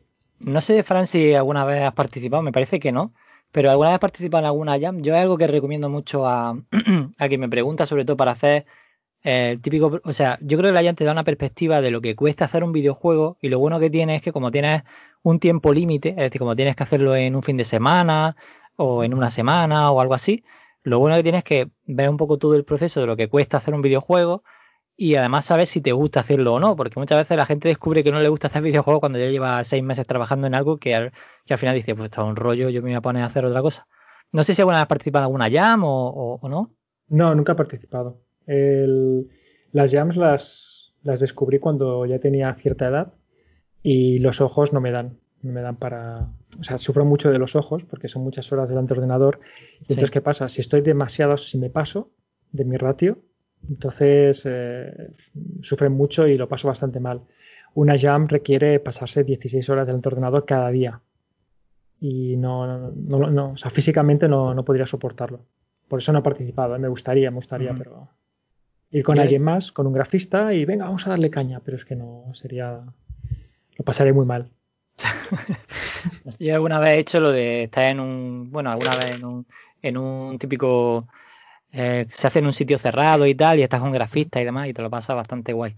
Pero sí que es mm. verdad que, que son, que, eso que es como un, que es muy, que tienes que, tienes que echarle muchas horas, vamos, que prácticamente estás el fin de semana entero echando horas allí a tope. Fui a una, fui a una como, como, como invitado para charlar con ellos. Y me acuerdo que el día siguiente compré un montón de donuts para todos para que la gente pudiera comer alguna cosilla, ¿no?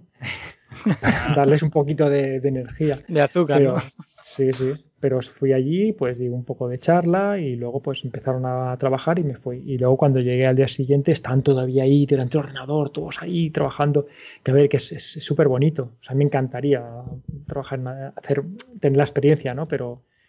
Es como una parte es como una parte de desarrolladores y lo bueno que tiene es, un poco, ¿no? O sea, hay parties, que, para que nos, que nos escuche, hay parties que son muy hardcore, como la que acaba de decir Frank, que está el fin de semana y no sale y tal, pero hay otras también que son unas, en una semana y, el, y lo que bueno también que tiene es como que te dan un concepto y unas cosas que tienes que usar y lo bueno es que muchas veces si estás con un proyecto propio que durante mucho tiempo estás trabajando en él, lo bueno que tiene, por ejemplo, de vez en cuando hacer una jam es que te descongestiona un poco la cabeza porque estás siempre con las mismas funciones, las mismas cosas, haciendo el mismo mapa, el mismo personaje, el mismo, a lo mejor muchas veces el mismo problema o el mismo tal, y muchas veces eh, pasar a otra cosa te, descongestiona un poquillo. Pero bueno, tampoco quiero enrollar mucho más porque te dijimos que íbamos a estar una hora contigo y vamos a llevar y media de, de, charla. sí, es verdad.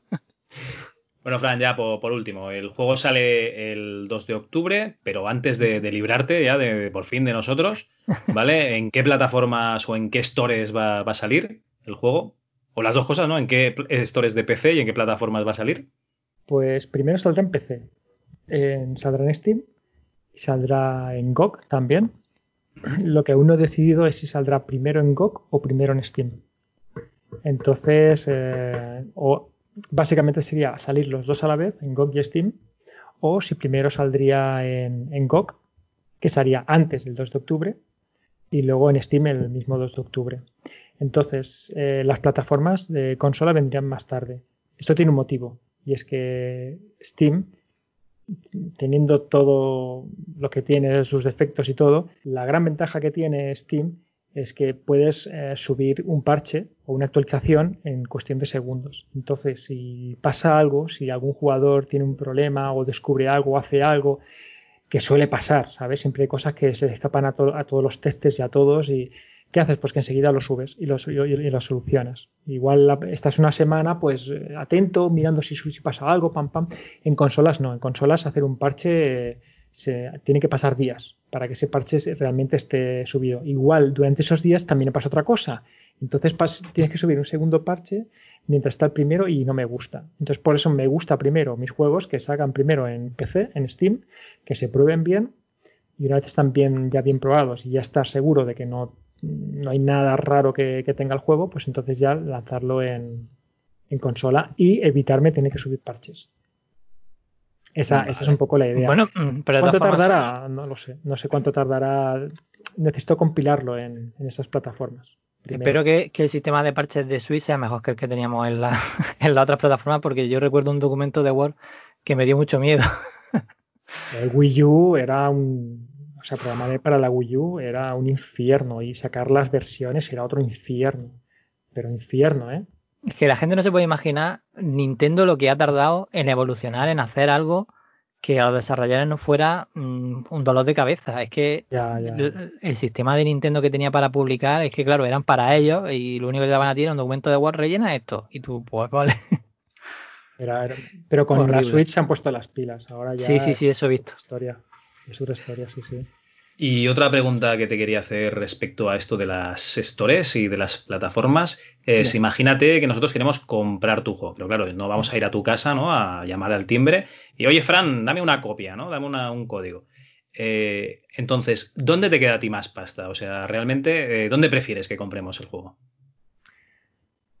Eh, realmente más pasta, mm, la que da más dinero por copia, ¿eh? No, no, no que te dé más dinero en general, que me imagino que será Steam. No, eso lo estaba pensando. Eh, por copia, esta vez por copia, es que creo que todas se llevan el 30%, excepto la Epic Store, que te da mucho más, se lleva mucho menos y al desarrollador se lleva mucho más dinero. Entonces, en caso de que saliera en la Epic Store, que no creo, pero si saliera, entonces en la Epic Store. Y si no, pues en Steam. ¿Por qué? Porque en Steam vale, vale lo mismo la copia que en GOG, pero al tener más ventas en Steam, pues digamos que el juego tiene, lo ponen como Te dan un más... rappel. Sí, está... Más visibilidad, ¿no? Le dan más visibilidad. Sí, Mm. lo ponen más destacado. ¿Por qué? Porque es, es- es así, Steam funciona así. Los juegos que más venden te lo destacan más. Y los que menos venden lo destacan menos.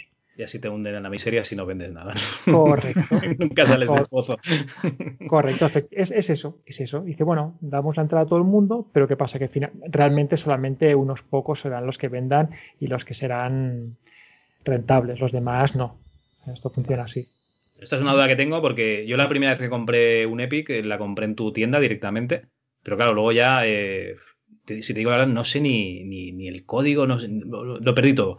El caso es que luego lo compré en, en Steam y ahora tenía la duda esa, ¿no? ¿Qué, qué vale más la pena? ¿En GOG, en Steam, en, en Epic? Si dices que en Epic te dan más dinero, bien.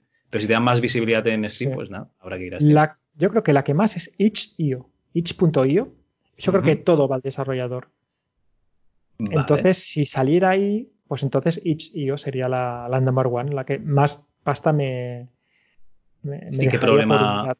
¿Y qué problema tendrías eh, de sacarlo en itch.io? Si parece que la barrera de entrada es, es nula, ¿no? Allí. Sí, no, no, no hay ningún problema. Simplemente que itch.io eh, es por es como GOG. Bueno, GOG ya no tanto porque tiene lo del eh, El Galaxy, Galaxy. pero itch.io lo que te bajas es un puñetero zip. Entonces, Sí. ¿qué pasa? Que una vez te lo bajas tú, pues es tan fácil de que vuele por todas partes que Bueno, a ver, que va a como con pasar GOG, ¿eh? igualmente. Como con GOG, Sí, exactamente sí. igual. Pasa Porque que ten en cuenta ya- que en GOG eh, está el Galaxy, pero tú puedes descargarte el juego tal cual, sin DRM. No hay problema. Sí, pero puedes utilizar el Galaxy para saber si estás en GOG o no estás en GOG y puedes hacer alguna cosilla, ¿sabes? Ah, en Steam amigo. también. En Steam, utilizando el- los servidores de Steam, pues tú puedes comprobar que realmente es un juego original o es pirata. Oye, oye, oye, y, y entonces si, si descubres que es pirata, ¿le vas a meter ahí un enemigo que no se puede pasar, por ejemplo? Bueno, lo he hecho con Ghost. En los juegos que no. En Ghost, por ejemplo, Ajá. si tú descubres que es pirata y haces algo en ese momento, mal, porque entonces el pirata cogerá, lo descubrirá y lo cortará. Sí. Pero si esperas media hora que pase algo, que es lo que hace Ghost, si te traes pirata y cuando llevas media hora de juego, de repente no puedes coger ni munición, ni no coges nada. O sea, los ítems que hay volando son transparentes. ¿Y qué pasa? Y claro, entonces ahí no puedes avanzar, o sea, puedes continuar jugando, pero no es, es casi imposible, ¿no? Y en el foro te vienen y dicen, oye, hay un fallo en el Ghost que ah, no puedes coger algo. Y le digo, ah, sí, dime tu ID de usuario, porque sabes el ID de usuario, puedes ver si tiene juego o no, ¿no? Sí. Ah, no, es que, es que lo tengo pirata. O sea, Pero entras en el primo. foro, ya, entras en el foro a, a decir que, a echarme la bulla porque no funciona cuando estás en una versión pirata. Y le dices, no, no, es que es, pues, es una versión pirata, tienes que bajarte la nueva. No, porque, porque es la última pirata que he bajado, es la última versión. Y, tiene- y me decía, tienes que arreglar ese bug, yo que ese bug no existe. Sí, porque no sé qué, yo que no, que solo está la versión pirata. Ya, pues igualmente tienes que arreglarlo. Así, así, sí, sí, brutal. Y con un Epic también, mil cosas, mil perradas, un combate contra los. Al final ya lo dejé, pero cosas de como que explotas, detectas que te pones más experiencia o más y ¡boom! De repente explotas. y la gente enfadada, ¿por qué me ha explotado? Que claro, pues un sistema. Ya, pero para un jugador es que es el mismo motor de un jugador que multiplayer. Aún así, no. Bueno, pues sí, sí, la gente indignada porque no podía hacer trampas en su, en su propio juego. Malditos chetos. Ya, ya ves, tío. Bueno, eh, esto es un programa, digamos, eh, en el que entrevistamos a un developer, ¿no? A un desarrollador, en este caso a, a Fran, un Mm. Epic Fran, perdón, un Metal Fran. Un Metal Fran. Y, y tenemos una pregunta muy de, de desarrollo, ¿no? Esta pregunta salió de la mente de David Skywalker. Es una pregunta muy íntima, ¿vale? Puedes eh, contestarla o no. Entonces, David, oye, haz la pregunta, nos vamos a jugar, ¿no? Bueno, Fran, pues lo que te queríamos preguntar sobre todo es, es qué tenías en tu escritorio, así, tu, tu intimidad es como desarrollador. Pues tengo un fondo azul, un fondo azul que, que- azul un poco oscuro que va a limpiar los ojos para descansarlos, y luego tengo todo lleno de iconos. A tope, Todo ¿no? lleno de Ahí- iconos, a tope, a tope. Sí, tengo que, tengo que ir limpiando, pero tengo iconos de to- Por ejemplo, tengo eh, iconos, tengo, eh, ¿cómo se llama este? Los accesos directos a los códigos de un Epic, de Minigo, ¿sabes? De las keys, para cuando me piden, pues ir rápido y dárselas rápido. O tengo, yo qué sé, de todo, de todo. Tengo Lo- un montón de porquería, o sea, un montón de porquería, pero de fondo tengo un fondo azul oscuro y ya está. Vale, pero tienes que decirnos mm, algo un poco más con chicha. O sea, Algo más íntimo, algo más íntimo. algo más- algo más íntimo que tenga en el escritorio. Algo más íntimo que tenga el escritorio. Pues tengo, por ejemplo, gráficos de, de MSX. Tengo alguna imagen de- del Ghost rebajado cuando lo puse. Tengo ¿Algún una imagen de un pulpo. ¿Algún juego en el escritorio tienes? ¿Algún juego? Vamos a ver. eh, no, no. Ah, sí, el StarCraft 2.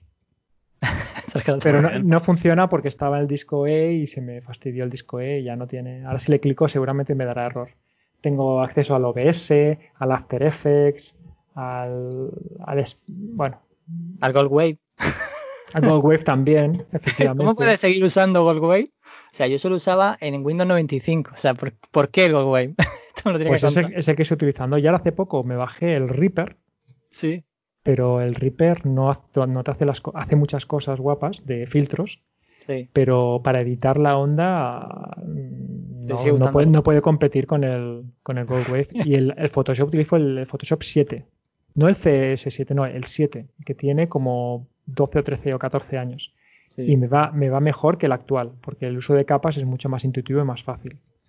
Así que tengo mucho material, o sea, muchas tools que son muy, muy anticuadas, pero como Retro, ¿no? funcionan tan bien, sí, pero como funcionan tan bien y son tan rápidos de utilizar, pues me va bien, porque adelanto mucho más rápido todo, un poco todo. Vale, pues esa era un poco la idea de la pregunta. Perfecto. Y la última, nosotros tenemos un podcast en el que hablamos de juegos de MS2 y del sistema 2 en general. Y tú no sé si tuviste sistema 2 o algún PC, me imagino que sí. Uy, sí, hice montones de juegos para MS2. Ah, sí, hombre, pues entonces te vamos a secuestrar otro día para, para ese programa. Lo siento mucho, La Fran, acabas, acabas de ser víctima. Eh, dinos Sí, sí. cuál es tu juego favorito de, de MS2. Mi juego favorito de MS2, el, el Moria. El Moria. Espera, espera, el Moria te voy a decir dos más. Hay uno que me encantó que se llama el Metal Mutant, Sí, hombre, el de los tres robots. Sí, el sí. de los tres robots. ¡Oh! Filmaris. qué- Estos franceses estaban como una cabra. Sí, pero- me encantó ese juego. El- luego el Moria, que es el primer juego que me he pasado la noche entera jugando y me ha amanecido. Y digo, hostia, si ha pasado la noche era- entera.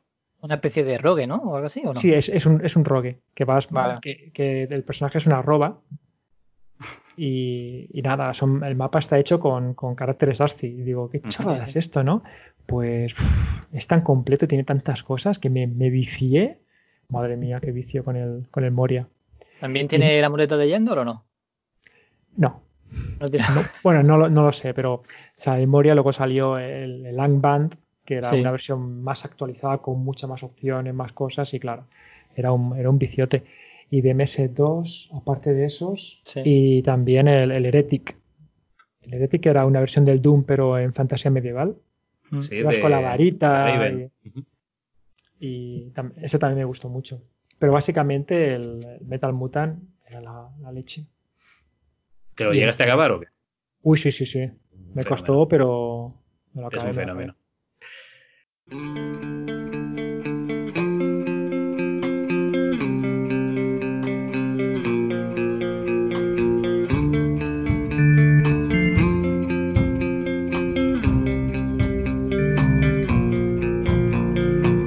David, eh, yo creo que ya nos hemos, hemos abusado ¿no? de, la, de Sí. la amabilidad de Fran. Y nada, te queremos dar las gracias por atendernos, te queremos desear toda la suerte del mundo para un metal. Aquí tienes dos copias vendidas ya de salida, que lo sepas, porque el juego, al menos si es como la demo, es una caña, a mí me ha encantado, tiene un un humor fantástico y la jugabilidad está muy muy bien. Y nada, eso, muchísimas gracias por, por haber estado aquí. Y muchas gracias a vosotros por, por invitarme a vuestro podcast. Oye, Fran, perdona, antes de irte, ¿a quién te gustaría que trajésemos aquí al rincón del developer? Hola, me encantaría que para el próximo podcast invitaseis a Loco Malito. Gracias, hasta luego.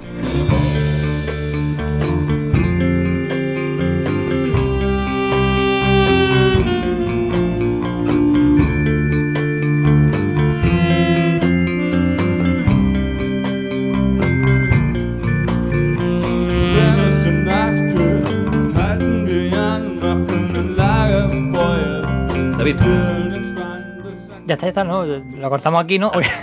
tú te despides, vale. ah, bueno, sí, sí, pues ya está. No, que, que Frank, que ha sido que ha sido un placer, que llevo ya muchos años regalando tu juego, pero nunca había podido hablar contigo. pero bueno, que, que me ha encantado la conversación y estar contigo este rato. Sí, a mí también ha estado muy interesante, ¿eh? porque hemos hablado cosas de motores, de capas, de cosas que en otras entrevistas no, no suelo hablar. Digo, ostras, que, que hemos entrado ahí a las capas del motor hablando de... Está, sí, está, ha estado chulo, ha estado chulo. Bueno, eso es lo que esa- que fuera un poquito, fuera un poquito diferente a la típica entrevista de que te gusta, que no sé qué, que no sé cuánto, y que queríamos entrar un poquito en, en tu propio trabajo y en tu propio mundo. Pues nada, Sí, Fran, señor, muchísimas sí, sí. gracias. Estamos en contacto, ¿vale? Vale, a vosotros.